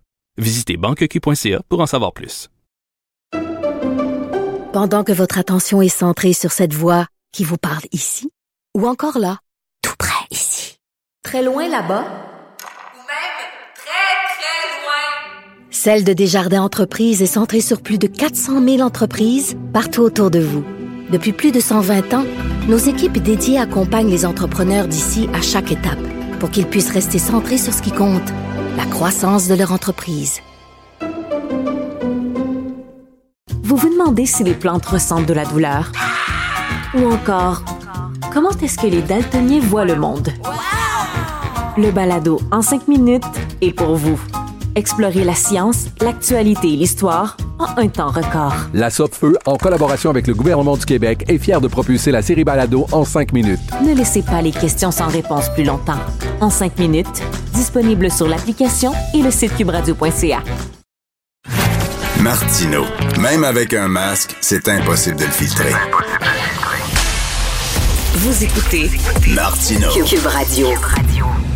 OK, les nouvelles sont dures euh, ce matin lorsqu'on voit ce qui s'est passé en Turquie. Là, 11 200 morts ce matin, puis ils sont probablement rendus quasiment 15 000 morts. C'est épouvantable. Euh, ce qui se passe euh, dans le quartier Sainte-Rose à Laval, un autobus qui a foncé dans une garderie. écoutez, on va, on va parler d'un sujet plus léger au cours des prochaines minutes qui fait jaser quand même beaucoup de monde. Leonardo DiCaprio, sa nouvelle blonde, elle a 29 ans de moins que lui. D'ailleurs, c'est un habitué. Hein. Il sort tout le temps avec des filles extrêmement jeunes. Rappelez-vous au Golden Globes, il y a quelques années, Ricky Gervais, qui était l'animateur du gala, avait dit le gala est tellement long qu'à la fin du gala, euh, Leonardo DiCaprio va quitter sa blonde parce qu'il va la trouver trop vieille pour lui. C'était très drôle. On va en parler avec Sylvie Lavallée, sexologue, psychothérapeute et autre Salut Sylvie. Bonjour Richard. Alors, euh, il est connu pour sortir avec des filles bien plus jeunes que lui. Euh, bon, elle est plus jeune de 29 ans. Euh, elle a quoi? Elle a moins de 20... Lui, en a quoi? 48. Elle a 25 mm-hmm. ans, moins de 25 ans. Cela dit, comme on dit en anglais, hein, it takes two to tango. lui, il aime ça, les filles plus jeunes, mais ça a l'air qu'elle, elle aime ça, les gars plus vieux aussi, là. Oui, mais c'est pas n'importe quel euh, vieux en guillemets, c'est Leonardo DiCaprio avec Laura qu'il a. Alors je sais pas s'il s'appelait euh, Jean Tremblay, ça ferait la même, le même effet, mais euh, ce qui me ce qui me surprend là-dedans, c'est que c'est peut-être, évidemment je le connais pas, il est pas venu à mon bureau, on s'entend là. c'est peut-être une façon de conjurer le sort parce que euh, je ne sais pas comment lui se sent dans son âge chronologique dans son être profond, ok, dans son le fait qu'il vieillit, c'est inévitable et incontournable, euh, et qu'il approche la cinquantaine, qui est souvent un chiffre fatidique. D'ailleurs, tous les tournants de dizaines, 40, 50, 60 sont troublants au niveau d'une forme de crise existentielle. On dirait que ça nous frappe là OK, on vieillit, on s'en va vers ça, il nous en reste moins qu'il nous en restait. Est-ce que je me sens encore vibrant, vivant, viril? Quelle belle façon de l'être en étant avec une jeunesse. Habituellement, habituellement, le gars s'achète une autosport jaune, euh, il se met une boucle d'oreille ou un tatouage rendu à 50 mm-hmm. ans, puis il dompe sa femme, puis il prend un plus jeune, en espérant qu'il va pouvoir vivre plus vieux, puis ça va le rajeunir. Mais ce stéréotype-là que tu as très bien c'est ça, avec quelques variables, mais tu es vraiment proche. Il euh, y, a vraiment un mouvement de vouloir rester jeune dans le sens que je suis encore capable. Hein, j'ai encore des capacités. Je suis encore en forme. C'est qui, je pense, c'est Tom Brady qui retarde sa retraite. Là. Tu sais, quand les athlètes, les, les sportifs de très, très haut niveau, ils peuvent pas vieillir dans leur sport. Mais quand ils sont encore là, dans la quarantaine ou mi-quarantaine, ça relève de l'exploit. Mais, mais, tu sais, il y a des femmes qui sont, écoute, je veux dire franchement, personnellement, là, Je pogne Oui. plus aujourd'hui que je pognais quand j'étais, mettons, quand j'avais 40 ans ou 45 ans. Tu sais, le, le, le- le- non, le Silver Fox, là. Il y a Oui. des, tu sais, mais j'ai beaucoup de cheveux, là, puis ils sont, ils sont, Oui. sont gris, là, puis euh, je, je le vois que a- ça peut plaire à certaines filles. Euh, et, et, tu sais, il y a des gars qui aiment les filles jeunes, puis il y a des filles qui ont le complexe de Lolita, puis qui aiment des gars un peu plus vieux. Oui, ben c'est parce que l'expérience de la vie peut être associée à une, euh, une assurance, une sécurité, euh, un affranchissement. Tu sais, je sais ce que je suis, j'ai plus de preuves à faire. Tu sais, et ça, là, il se dégage tellement quelque chose d'un ego qui est rassasié, tu sais, a comme plus rien à prouver ou à se battre le couteau d'un dent, là, tu sais. Ça veut pas dire que c'est plate, là, c'est pas une paresse que je dis, mais il y a quelque chose qui, probablement, c'est des hypothèses que je fais, je réfléchis à voix haute avec toi, là. Mais c'est un peu une façon de montrer que à l'intérieur de moi, je suis stable. Tu sais, comme les fonds marins, c'est stable. Ça- mais ça Oui, veut pas c'est dire vrai. plate, tu, tu comprends? Et c'est dur à, à définir. Là, ce matin, là, tu me fais travailler fort. Là. on philosophie, on philosophe Oui. ensemble. Mais tu comprends ce que je veux dire? Il y a quelque chose qui est placé. Ben oui, tu sais, ces, ces, ces filles-là, des fois, elles sont avec des gars, puis tu sais, on le sait que les gars, des fois, ils sont adolescents. là. Ils ont 30 ans, puis encore 14 ans, là. Mhm. Puis ils cherchent, puis tout ça, puis euh, ils jouent à leurs jeux vidéo, puis tu sais, c'est comme... euh, ces filles-là rêvent d'un gars qui est un peu plus, là, tu sais, qui a deux pieds sur terre, puis qui sait qui il est, puis qui est pas niaiseux, là, tu sais. Exact. Et ça, c'est sécurisant. Mais donc, ça, donc, on le, le, le- monde est bien fait. Les filles recherchent des hommes plus vieux, les gars recherchent des, des filles plus jeunes. On Oui, est mais fait pour s'entendre. Sais, Richard, ce qui vient avec ça, c'est une paternité tardive. hein? Alors, quand tu as 50, 55 ou 60, est-ce que ça te tente, quand tu as des fois des grands-enfants dans la vingtaine ou qui ont déjà quitté le domicile, de recommencer? Et, non. penser vraiment deux fois, là. Ben oui, puis des fois c'est un deal breaker parce que la fille est jeune, veut un enfant, le gars en a déjà deux d'une ancienne relation, veut Oui. pas se rembarquer là-dedans. Oui. Euh, mais tu sais, l'amour peut exister avec une grande différence d'âge. Pre- Prenons, euh, prenons Chloé Sainte-Marie. Mm. Chloé Sainte-Marie, elle sortait avec Gilles Carle. Au début, les méchantes langues disaient, elle, regarde, Mm. elle, veut, elle veut avoir des rôles. Il donnait des rôles d'ailleurs dans ses, dans ses films. C'est pour ça qu'elle Oui. sort avec, puis tout ça. Mais quand il est devenu très vieux et très malade, elle était à côté de lui, elle en a pris soin, puis elle l'a pas lâché, Oui. elle était là jusqu'à la fin. C'est une véritable histoire d'amour entre les deux. C'est- euh, un très, très bel exemple, mais c'est un exemple qui, euh, qui devrait donner le ton que, mesdames, oui. vous voulez être avec un homme plus vieux, ben il vieillit, puis rendu vers 80, la maladie peut s'installer, puis Ben oui. avoir des comorbidités, et là, serez-vous là comme une proche aidante? Elle va le domper, comme lui a dompé Ça- sa femme de que ça- 50 ans. Ça se peut que ça soit moins charmant. tu comprends? tu sais? Alors, je pense à Al Pacino qui a 81, qu'une femme de au moins euh, 30 ans plus, plus jeune que lui. Tu sais, c'est, il y a des enjeux sérieux à ces âges-là, là. Mais là, sais, 48, oui. euh, 19, ça, ça peut rester, ah, OK, c'est possible. Mais euh, lui, quand il va vieillir, puis il va avoir 78, là, je suis pas sûre qu'elle va être encore là. Effectivement. Mais tu sais, je me souviens d'avoir lu dans ma jeunesse un livre qui s'intitulait Le singe nu qui était très, très, très euh, populaire dans les années 70. Et c'était Desmond Morris qui avait écrit ça. C'est un gars qui étudiait beaucoup les animaux. Puis bon, il dit euh, l'être humain est un animal. Et chez les, animaux, ce qu'on voit, c'est que euh, l'animal cherche une femme, une femelle plus jeune pour enfanter. Parce Ouais, que, tu sais, c'est ça, là. C'était- Donc, les animaux se comportent comme ça. La- euh, le mâle est, est- est plus vieux, plus viril, se cherche une femelle plus jeune qui est pour enfanter. Puis il dit, c'est la même chose pour les êtres humains. Je sais pas. Ouais, mais je, je vais je vais reprendre l'analogie à l'inverse. C'est la femelle plus jeune, encore fertile et féconde. Qu'est-ce qu'elle cherche dans ce mâle-là plus vieux? Souvent, c'est le mâle dominant, un chef de meute, un leader. Tu sais, on revient aux compétences, à l'affranchissement, à l'accomplissement. Alors oui, là-dessus, euh, chacun, j'écoute, je vais dire ce mot-là, mais est opportuniste un peu de ce que l'autre peut offrir, mais euh, on, c'est des hypothèses biologiques là, au niveau de la jeunesse qui est fertile, oui, mais l'homme plus vieux euh, doit assurer aussi au niveau des performances sexuelles dans les attentes de la jeune et fringante et que l'avenir des possibles et que tout tout se peut. Alors il y a ça aussi qui peut mettre une Ben énorme oui, pression je- je- chez les hommes. Tu, tu regardais certainement Sex and the City, je suis convaincu. Et euh, tu sais, Miranda, qui était comme la plus olé olé de la gang, là, à un moment donné, elle sort avec un gars, c'est un Silver Fox, justement. Là, tu sais, il est un beau bonhomme d'un certain âge, les cheveux gris, puis tout ça. Puis bon, elle, elle- elle l'amène dans le lit, puis à un moment donné, le gars, il a envie de pisser pendant la nuit. Il se lève, puis il s'en va aux toilettes, puis il voit le cul, toi. Ah, elle ouais. débande un peu parce qu'il les fesses là, qui tombent à Oui. terre, là, plates, molles, euh, des Oui, fesses là- de vieux. là, elle a vu les traces de l'âge sur son corps. Oui, oui, elle était moins charmante tout d'un coup. Exactement. Euh, Tu sais, le gars peut se débrouiller avec une petite pilule bleue, là, ça lui donne une demi-heure, le fait que le, temps que la pilule fasse effet. Écoute, c'est, plus fort que moi, Richard, faut que je te dise que j'ai vu, évidemment, là, mais dans cette scène-là, elle qui s'inquiétait de ses règles qui retardent et qu'elle approche de la ménopause, ben, elle, ses règles ont été déclenchées à cet instant-là, dans cette scène-là, et elle était ravie, elle a pu quitter. OK, tu l'as vu, l'épisode. Oui, oui, je l'ai vu. C'est plus Miranda, c'est pas Miranda, c'est Kim Cattrall qui joue ce, Ok, c'est ce rôle-là. Puis Cattrall, J'ai un blanc sur le son, son Samantha. nom. Samantha. Samantha. Samantha, Bon. effectivement, c'est Samantha, oui.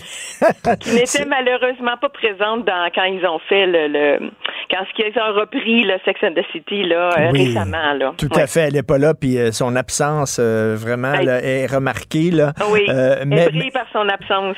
Écoute, Henry Kissinger, l'ancien secrétaire d'État, qui est l'équivalent du ministre des Affaires étrangères aux États-Unis, euh, qui était laid comme un pou, euh, qui était, qui ressemblait à un coup de poing pâte à la viande, était tout le temps euh, avec une super jolie femme à son bras dans tous les événements. Il pognait à l'os et il avait dit la phrase que tous les gars connaissent le pouvoir est le plus grand aphrodisiaque en disant les femmes, t'as beau être moche, si t'as beaucoup d'argent, si t'es en haut du totem, euh, les, les belles filles vont s'intéresser à toi et on le voit régulièrement dans la vie de tous les jours, là, quand même. Oui, et on remarque beaucoup moins l'inverse. As-tu déjà Oui. vu un homme particulièrement flamboyant et beau être avec une femme moche? Non, puis une femme que Pas tu peux vraiment. voir, une femme que tu peux voir, ça fait ça fait peur, ça, Ça fait peur. ça fait débander Oui, même. Euh, c'est épeurant une femme de pouvoir. C'est vraiment dommage que ce double standard-là, parce que euh, il faut que la femme montre qu'elle n'est pas si autosuffisante que ça et qu'elle a quand même besoin, tu sais, pour faire de la place à l'autre.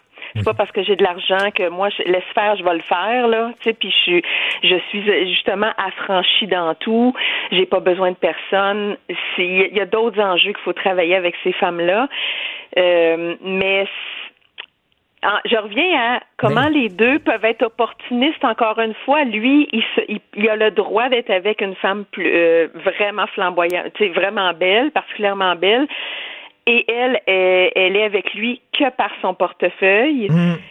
Mais au-delà de ça, je veux dire, quand les portes sont fermées, en dessous des couvertures, faut quand même qu'elle réussisse à érotiser cette personne-là. Alors, je me demande c'est quoi l'entente tacite, à quoi elle pense, puis lui, il participe aussi à cette mascarade-là. Tu comprends-tu? Quelque chose de faux, on dirait. Oui, oui, puis tu sais, c'est dans ce milieu-là, là, mais tu sais, euh, elle, elle sait bien qu'elle est là pour deux, trois ans, parce qu'après ça, elle va être trop vieille, puis il va en prendre une autre plus jeune, là, mais elle dit que je vais avoir une belle ride pendant ces trois ans-là. Mais tu sais, euh, effectivement, les, les hommes d'opinion avec une certaine puissance attirent les femmes, mais tu sais, euh, je regarde, tiens, pendant que je te parle, je vois devant moi, sur l'écran de télé, ma prochaine invitée, qui va être Elsie Lefebvre, une femme d'opinion, une femme qui fait de la politique et tout ça, comme ma Mhm. blonde, une femme d'opinion, puis Mhm. tout ça. Des fois, ça fait peur à certains gars. Des fois, ils ont dit Ah, mais euh, j'aime pas ça, moi, une femme qui s'affirme trop, puis que- qui a, qui a un gros poste, un gros salaire, puis tout ça. Les gars, on dirait qu'ils aiment ça. Quand ils arrivent à un certain point, on va prendre une petite fille un peu naïve qui va me regarder comme ça, là, avec énormément d'admiration, là. Mais je, je pourrais te dire, Richard, toi, si tu te retrouvais veuf, tu serais pas capable d'être avec une femme éteinte et inintéressante. Mais moi, moi, te dire, je suis mal faite. Je serais pas capable d'être avec une femme plus jeune. Très jeune, J'ai tout le temps sorti avec des filles qui avaient mon âge, puis euh, je sais pas, qu'est-ce que je dirais à une fille de 20 ans? OK, Ben, c'est le fun au lit, puis tout ça, là, mais après ça, une fois que c'est fini, là, au lit, on s'entend, là, ça dure pas une journée complète, là. À un moment donné, là, après ça, ça. il faut que tu y parles, puis il faut que tu vives avec. Qu'est-ce que Oui. j'aurais à y dire, On, Christy? pa- on passe plus de temps debout que Oui. couché. Hein? Exactement. Alors, c'est sûr que euh, pour un homme qui a une bonne confiance en lui, un bon, une bonne dose d'assurance, il veut être avec son semblable. Il veut être avec quelqu'un de similaire pour qu'on s'enrichisse ensemble. Il veut pas être le mentor, le, le professeur ou d'avoir initié quelqu'un ou lui montrer la vie. Il veut quelqu'un qui est clé en main. Hein, qui, qui a déjà du vécu, Oui. qui a une bonne connaissance de soi. Alors, la femme affirmée ne fera pas peur à l'homme qui l'est tout autant. Ça va être stimulant. Alors, oui. tu vois tous les enjeux que ça représente oui. avec une femme qui, qui va dire oui, non, ça me dérange pas, c'est comme tu veux.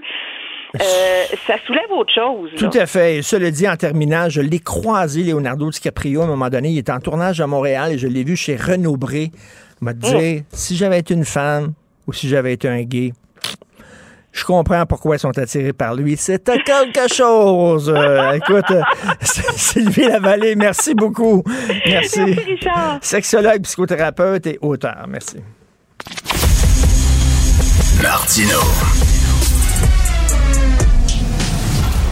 Le cauchemar de tous les woke.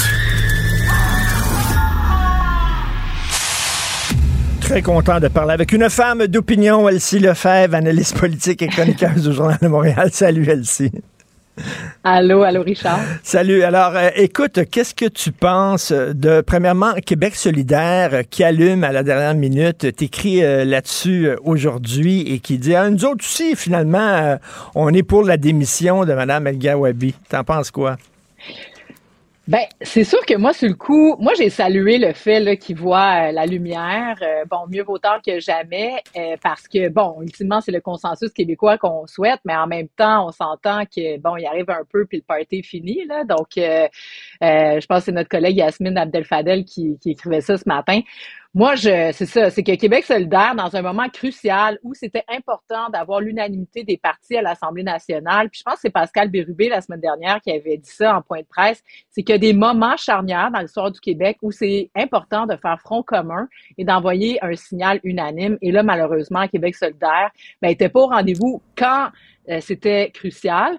Puis là, bon, tu sais, il arrive euh, une semaine trop tard, puis bon, euh, les, les, les dés sont presque pipés euh, sur la question. Donc, moi, je trouve ça, euh, c'est un manque de courage politique.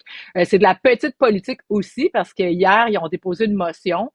Puis là, dans le fond, on s'en prend pas à Justin Trudeau et à Amiral Gawabi qui a eu des propos racistes et à Justin Trudeau, je veux dire, qui, qui fait de la petite politique en- sur le dos du Québec. On s'en prend à la CAQ. Puis là, on essaie de faire croire que la CAQ euh, veut pas lutter contre l'islamophobie, le racisme, etc. Ben oui. Puis là, ils ont déposé une motion. Puis là, ils disent que bon, c'est ça, on voit la vraie nature de la CAQ. C'est sérieux, là. C'est comme vraiment n'importe quoi. Moi, je suis tannée de ça, Québec solidaire, qui essaie de nous regarder de haut, comme quoi eux, ils ont la vertu incarnée, Mm. que nous, petit peuple, puis les libéraux, les libéraux québécois, ont joué dans cette talle-là pendant longtemps, puis on a vu où ça les a menés. Moi, je Ben- fais attention euh, d'un point de vue stratégique pour QS. Ben, justement, effectivement, tu tu fais bien de me ramener à l'ordre. C'est Yasmine Abdel-Fadel qui écrit là-dessus. Toi, tu écris euh, sur euh, ben, le Canada qui méprise le Québec et tu dis on est finalement le con du dîner de con canadien. Ils ont organisé un dîner de con, puis euh, le Québec, ben, c'est le con. On arrive là, puis tout le monde rit de nous autres, finalement. ben, c'est ça. Tu sais, sérieusement, là, depuis deux semaines, ben, ça plus que ça, là, mais dans les deux dernières semaines, je suis comme, voyons, Justin Trudeau, la clause dérogatoire, il nous rentre dedans.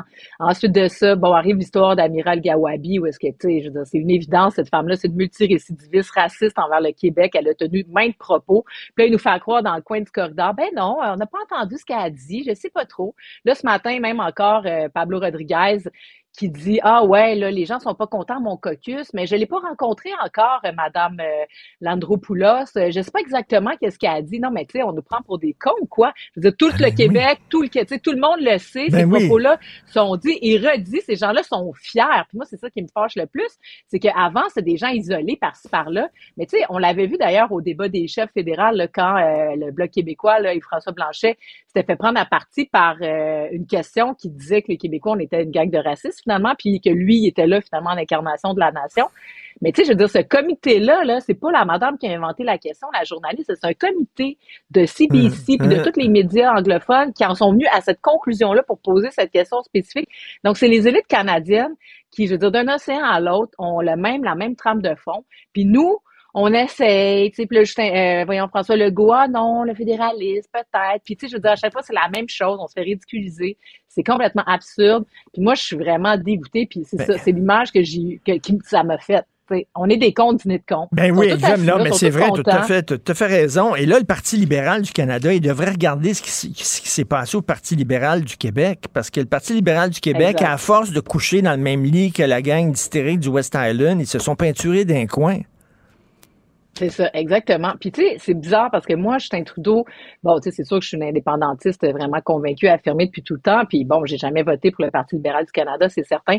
Mais tu sais, je trouvais quand même que dans les sept, huit dernières années, bon, tu sais, euh, il amenait quand même un certain climat de paix sociale. Bon, tu sais, il est quand même assez d'accord avec les programmes plus à gauche, tu sais, qui me rejoignent. Bon, tu sais, il fait des petites alliances avec le NPD. Donc, ça rapproche un peu de ma conception, tu sais, si on veut, d'un- d'une société, là, même si je pense que le Québec, on se ratisse dans le Canada. Mais bref, en étant dans ce pays-là, bon, tu sais, euh, je me disais, bon, j'ai quand même certaines valeurs en commun avec lui. Mais là, je te jure, on dirait que depuis quelques jours, là, c'est venu me chercher là, profondément.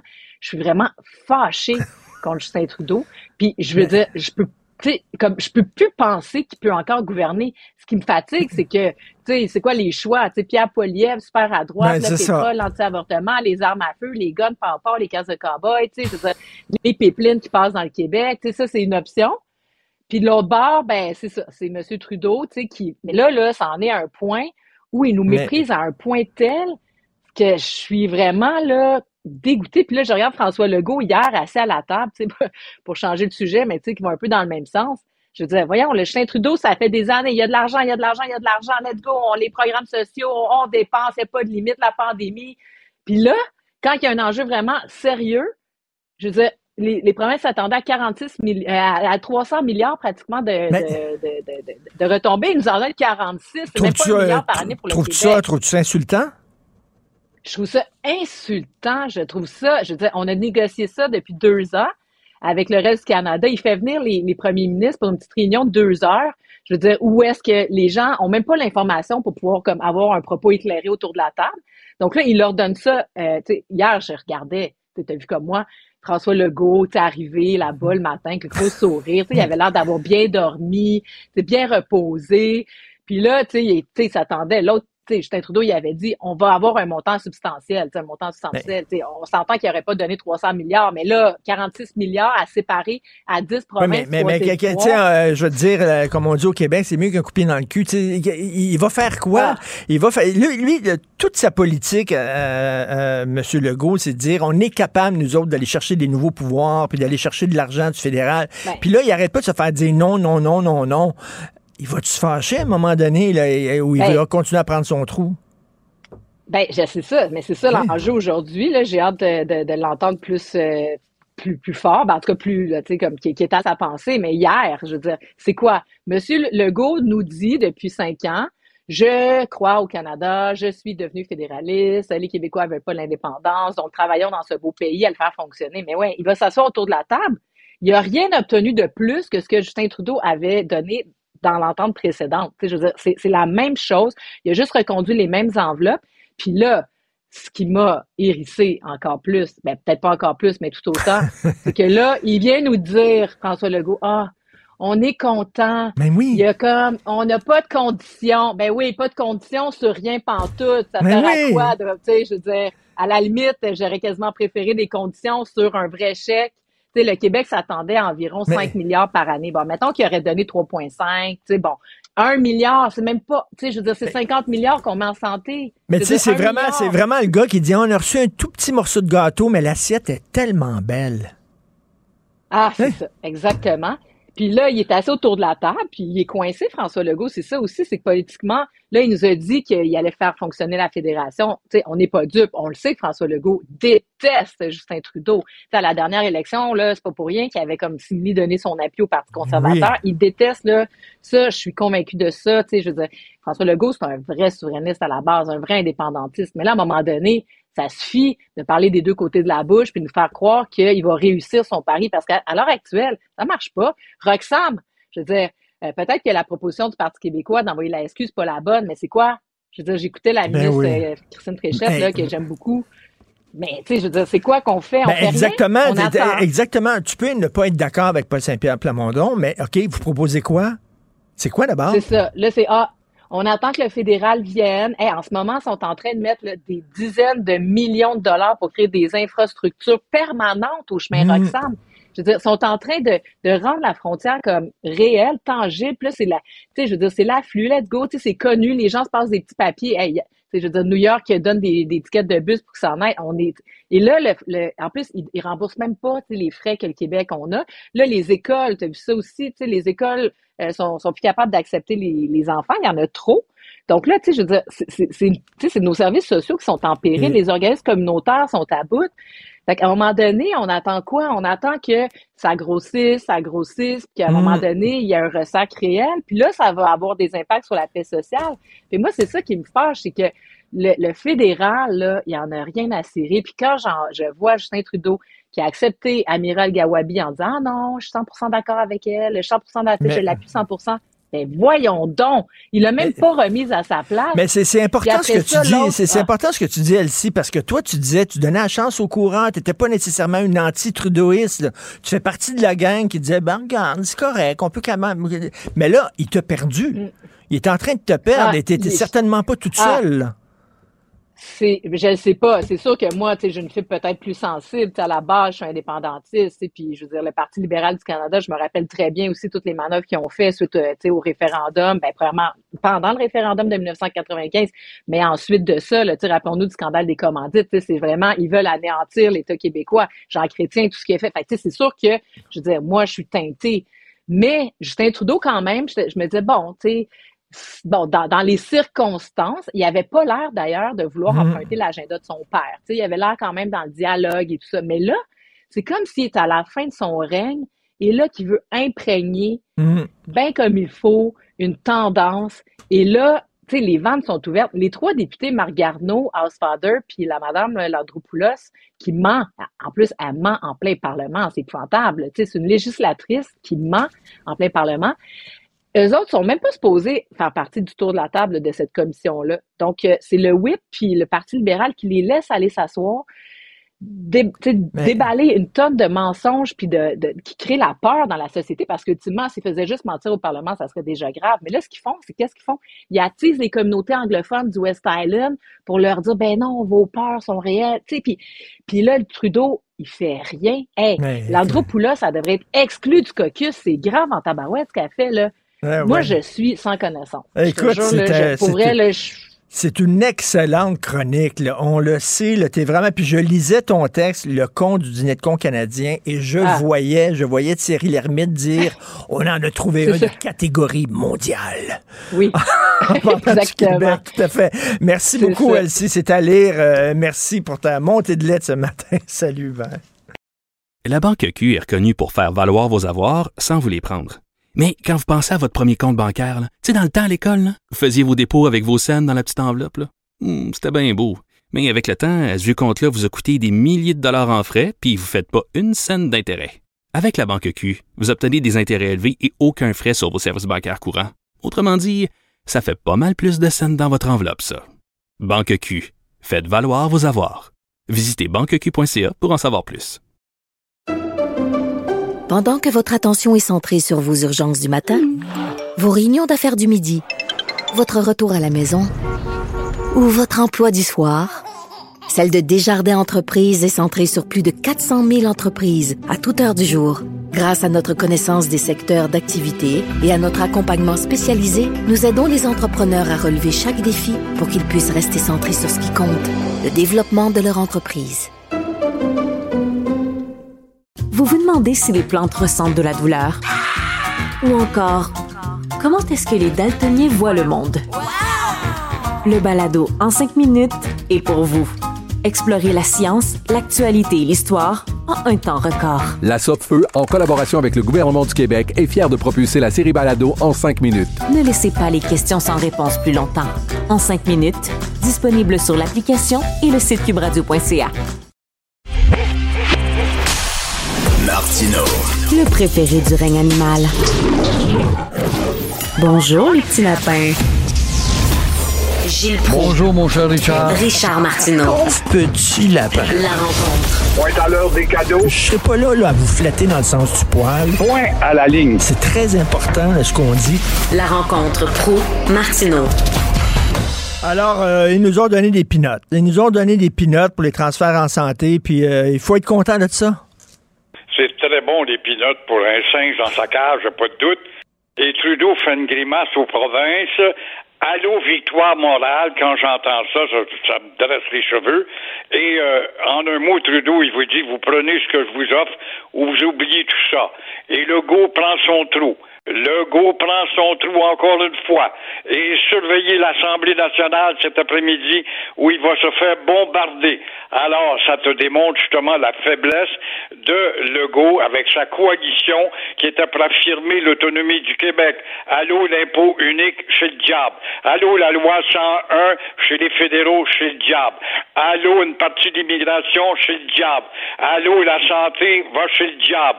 Alors, tout ça, évidemment, euh, ça te démontre que ce gouvernement qui se dit autonomiste ne fait que prendre son trou.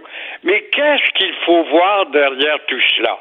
Moi, je pense, as-tu remarqué hier que le chef de l'opposition, M. Poivrièvre, n'a même pas donné de conférence pour commenter c'est tout simplement parce qu'il sait, lui, que s'il prend le pouvoir, il aura affaire à une dette épouvantable que le gouvernement libéral a accumulée depuis la COVID. Et évidemment, on va rentrer, et c'est ça que Trudeau impose actuellement, on rentre dans une ère de resserrement des finances et c'est exactement ça ce qui s'en vient et c'est ça qu'il faut voir derrière cette déception.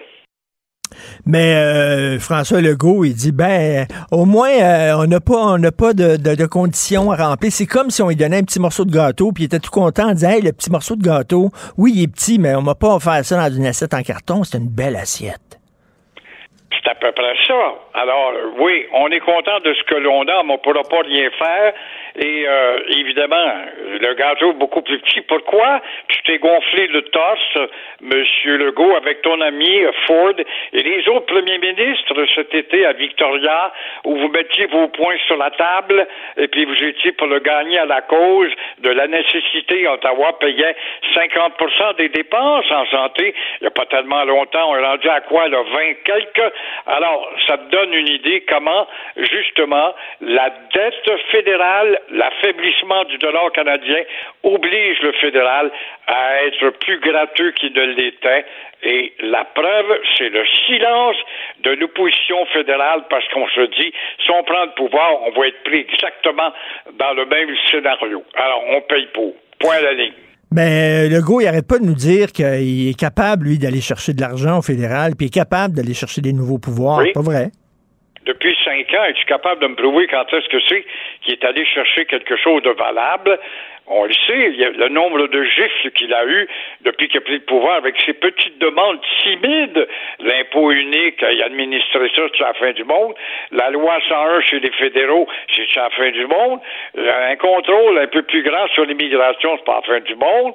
Alors, à tout coup, il a eu des gifs en pleine figure et il n'a jamais, jamais appliqué les contreparties. Quand je pense que les députés et les premiers ministres fédéraux dans le passé, de Robert Bourassa à nos jours, disent toujours on n'a pas besoin du programme de René Lévesque Souveraineté Association. On pourrait, avec l'actuelle Constitution, appliquer 80% du programme de René Lévesque du temps. Pourquoi est-ce que vous ne le faites pas si vous avez une marge? C'est de voir qu'on prend notre trou et il ne se passe rien. Je pense rien parce qu'ils savent, les politiciens, qu'on n'a pas besoin de faire quoi que ce soit. On est des nigauds au Québec. Et euh, t'en donnes preuve. Plus lâche que les libéraux fédéraux du Québec, tu meurs actuellement. Hey, écoute, là, quand tu dis qu'on se permet de dénigrer le gouvernement euh, fédéral, ton propre gouvernement comme député libéral, euh, à propos du timide français qu'on aimerait opposer, imposer à Ottawa, avec Mélanie Joly qui avait commencé à réformer, et tout ça, c'était trop. Et ben, t'as Garneau là-dedans qui est un vendu. Il n'est même pas rappelé à l'ordre, de même que la députée de Saint-Laurent, là, cette gréco-canadienne, là, qui vient nous dire que dans les hôpitaux, on n'est pas capable de se faire servir en anglais quand Mme André euh, Simard, la femme de Robert Bourassa, est morte en anglais, justement, à l'hôpital irlandais de Zam-de-Grâce, là. Vois-tu que c'est deux poids, deux mesures?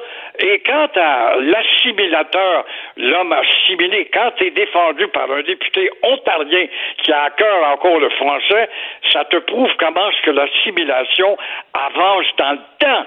Et là, tu as affaire à cette grosse tête à l'hélium qui est Marc Garneau. Idem pour cette dame députée de Saint-Laurent.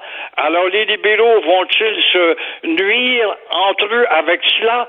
Contrairement à ce que dit mon, ami Mario Dumont ce matin, moi je dis pas du tout, pas du tout, on se nuit pas, on peut s'entre-déchirer au Parti libéral en autant que le Canada reste au Québec, on est au pays des nigauds et évidemment, on va encore voter libéral. Puis là, si on dit il faut faire de quoi avec le chemin Roxham, puis il faut le bloquer, on se fait traiter de tout et non. Oui, t'as pas d'affaires, puis t'es pas la police frontière avec ta SQ, euh, Plamondon, t'as pas d'affaires à dire ça. Tu vois, tous les avachis, aucun d'entre eux, y incluant le petit gouvernement autonomiste de Legault, qui est le ballon gonflé, rien d'autre. Comment ça se fait que si t'es autonomiste, que tu endures ça, ce problème va s'amplifier de plus en plus, comme le disait la dame qui te parlait tout à l'heure. On est en train de bonder les écoles avec les enfants de ces gens-là, et puis on les intègre, on les intègre pas. Alors, le problème grossit, grossit, grossit, jusqu'à quand? Jusqu'à ce que nous, nous disparitions. C'est ça qui est le but d'Ottawa. Faire du Québec une province comme les autres. Et on va réussir avec le rapport Durham moderne en nous assimilant tranquillement. Alors, moi, ça me fait tellement rire. Regarde le goût, encore une fois, l'autonomiste. Là, il augmente le tabac aujourd'hui. Il va augmenter le tabac au 8 dollars la cartouche de plus parce que le Québec est la province qui charge le moins cher en taxes pour ses bons euh, produits de tabac. Euh, il y a quand même 13% du budget euh, dans la santé au Québec qui sert justement aux maladies pulmonaires, dont plusieurs sont reliées au tabac. Alors voilà que Québec vient de dire tout simplement à Aquachasney ou encore à Kanawake ou encore à Oka, vite, vous allez avoir une occasion avec vos marchés illégaux de promotionner la vente de cigarettes moins cher que moi, le petit gouvernement du Québec. Est-ce que la SQ va l'arrêter, ces gens-là? Ben non. Mais non, on n'est pas prêt. Ben non, on va Ben, essayer. écoute un peu, là, on va passer pour des fascistes, des nazis. Non, non, non. Alors, on va laisser grossir le marché de l'illégal chez nos bons amis Mohawks, des grands Canadiens intégrés et heureux de vivre dans la société québécoise. On va essayer la persuasion. Merci beaucoup, Gilles. Merci, À à, demain. demain. Au revoir. À demain. Merci à l'excellente équipe de recherche, Cybelle Olivier, Florence Lamoureux. Merci à la réalisation de la régie, Jean-François Roy, Benoît Arrive. On se reparle demain 8h30. Passez une excellente journée. Cube Radio.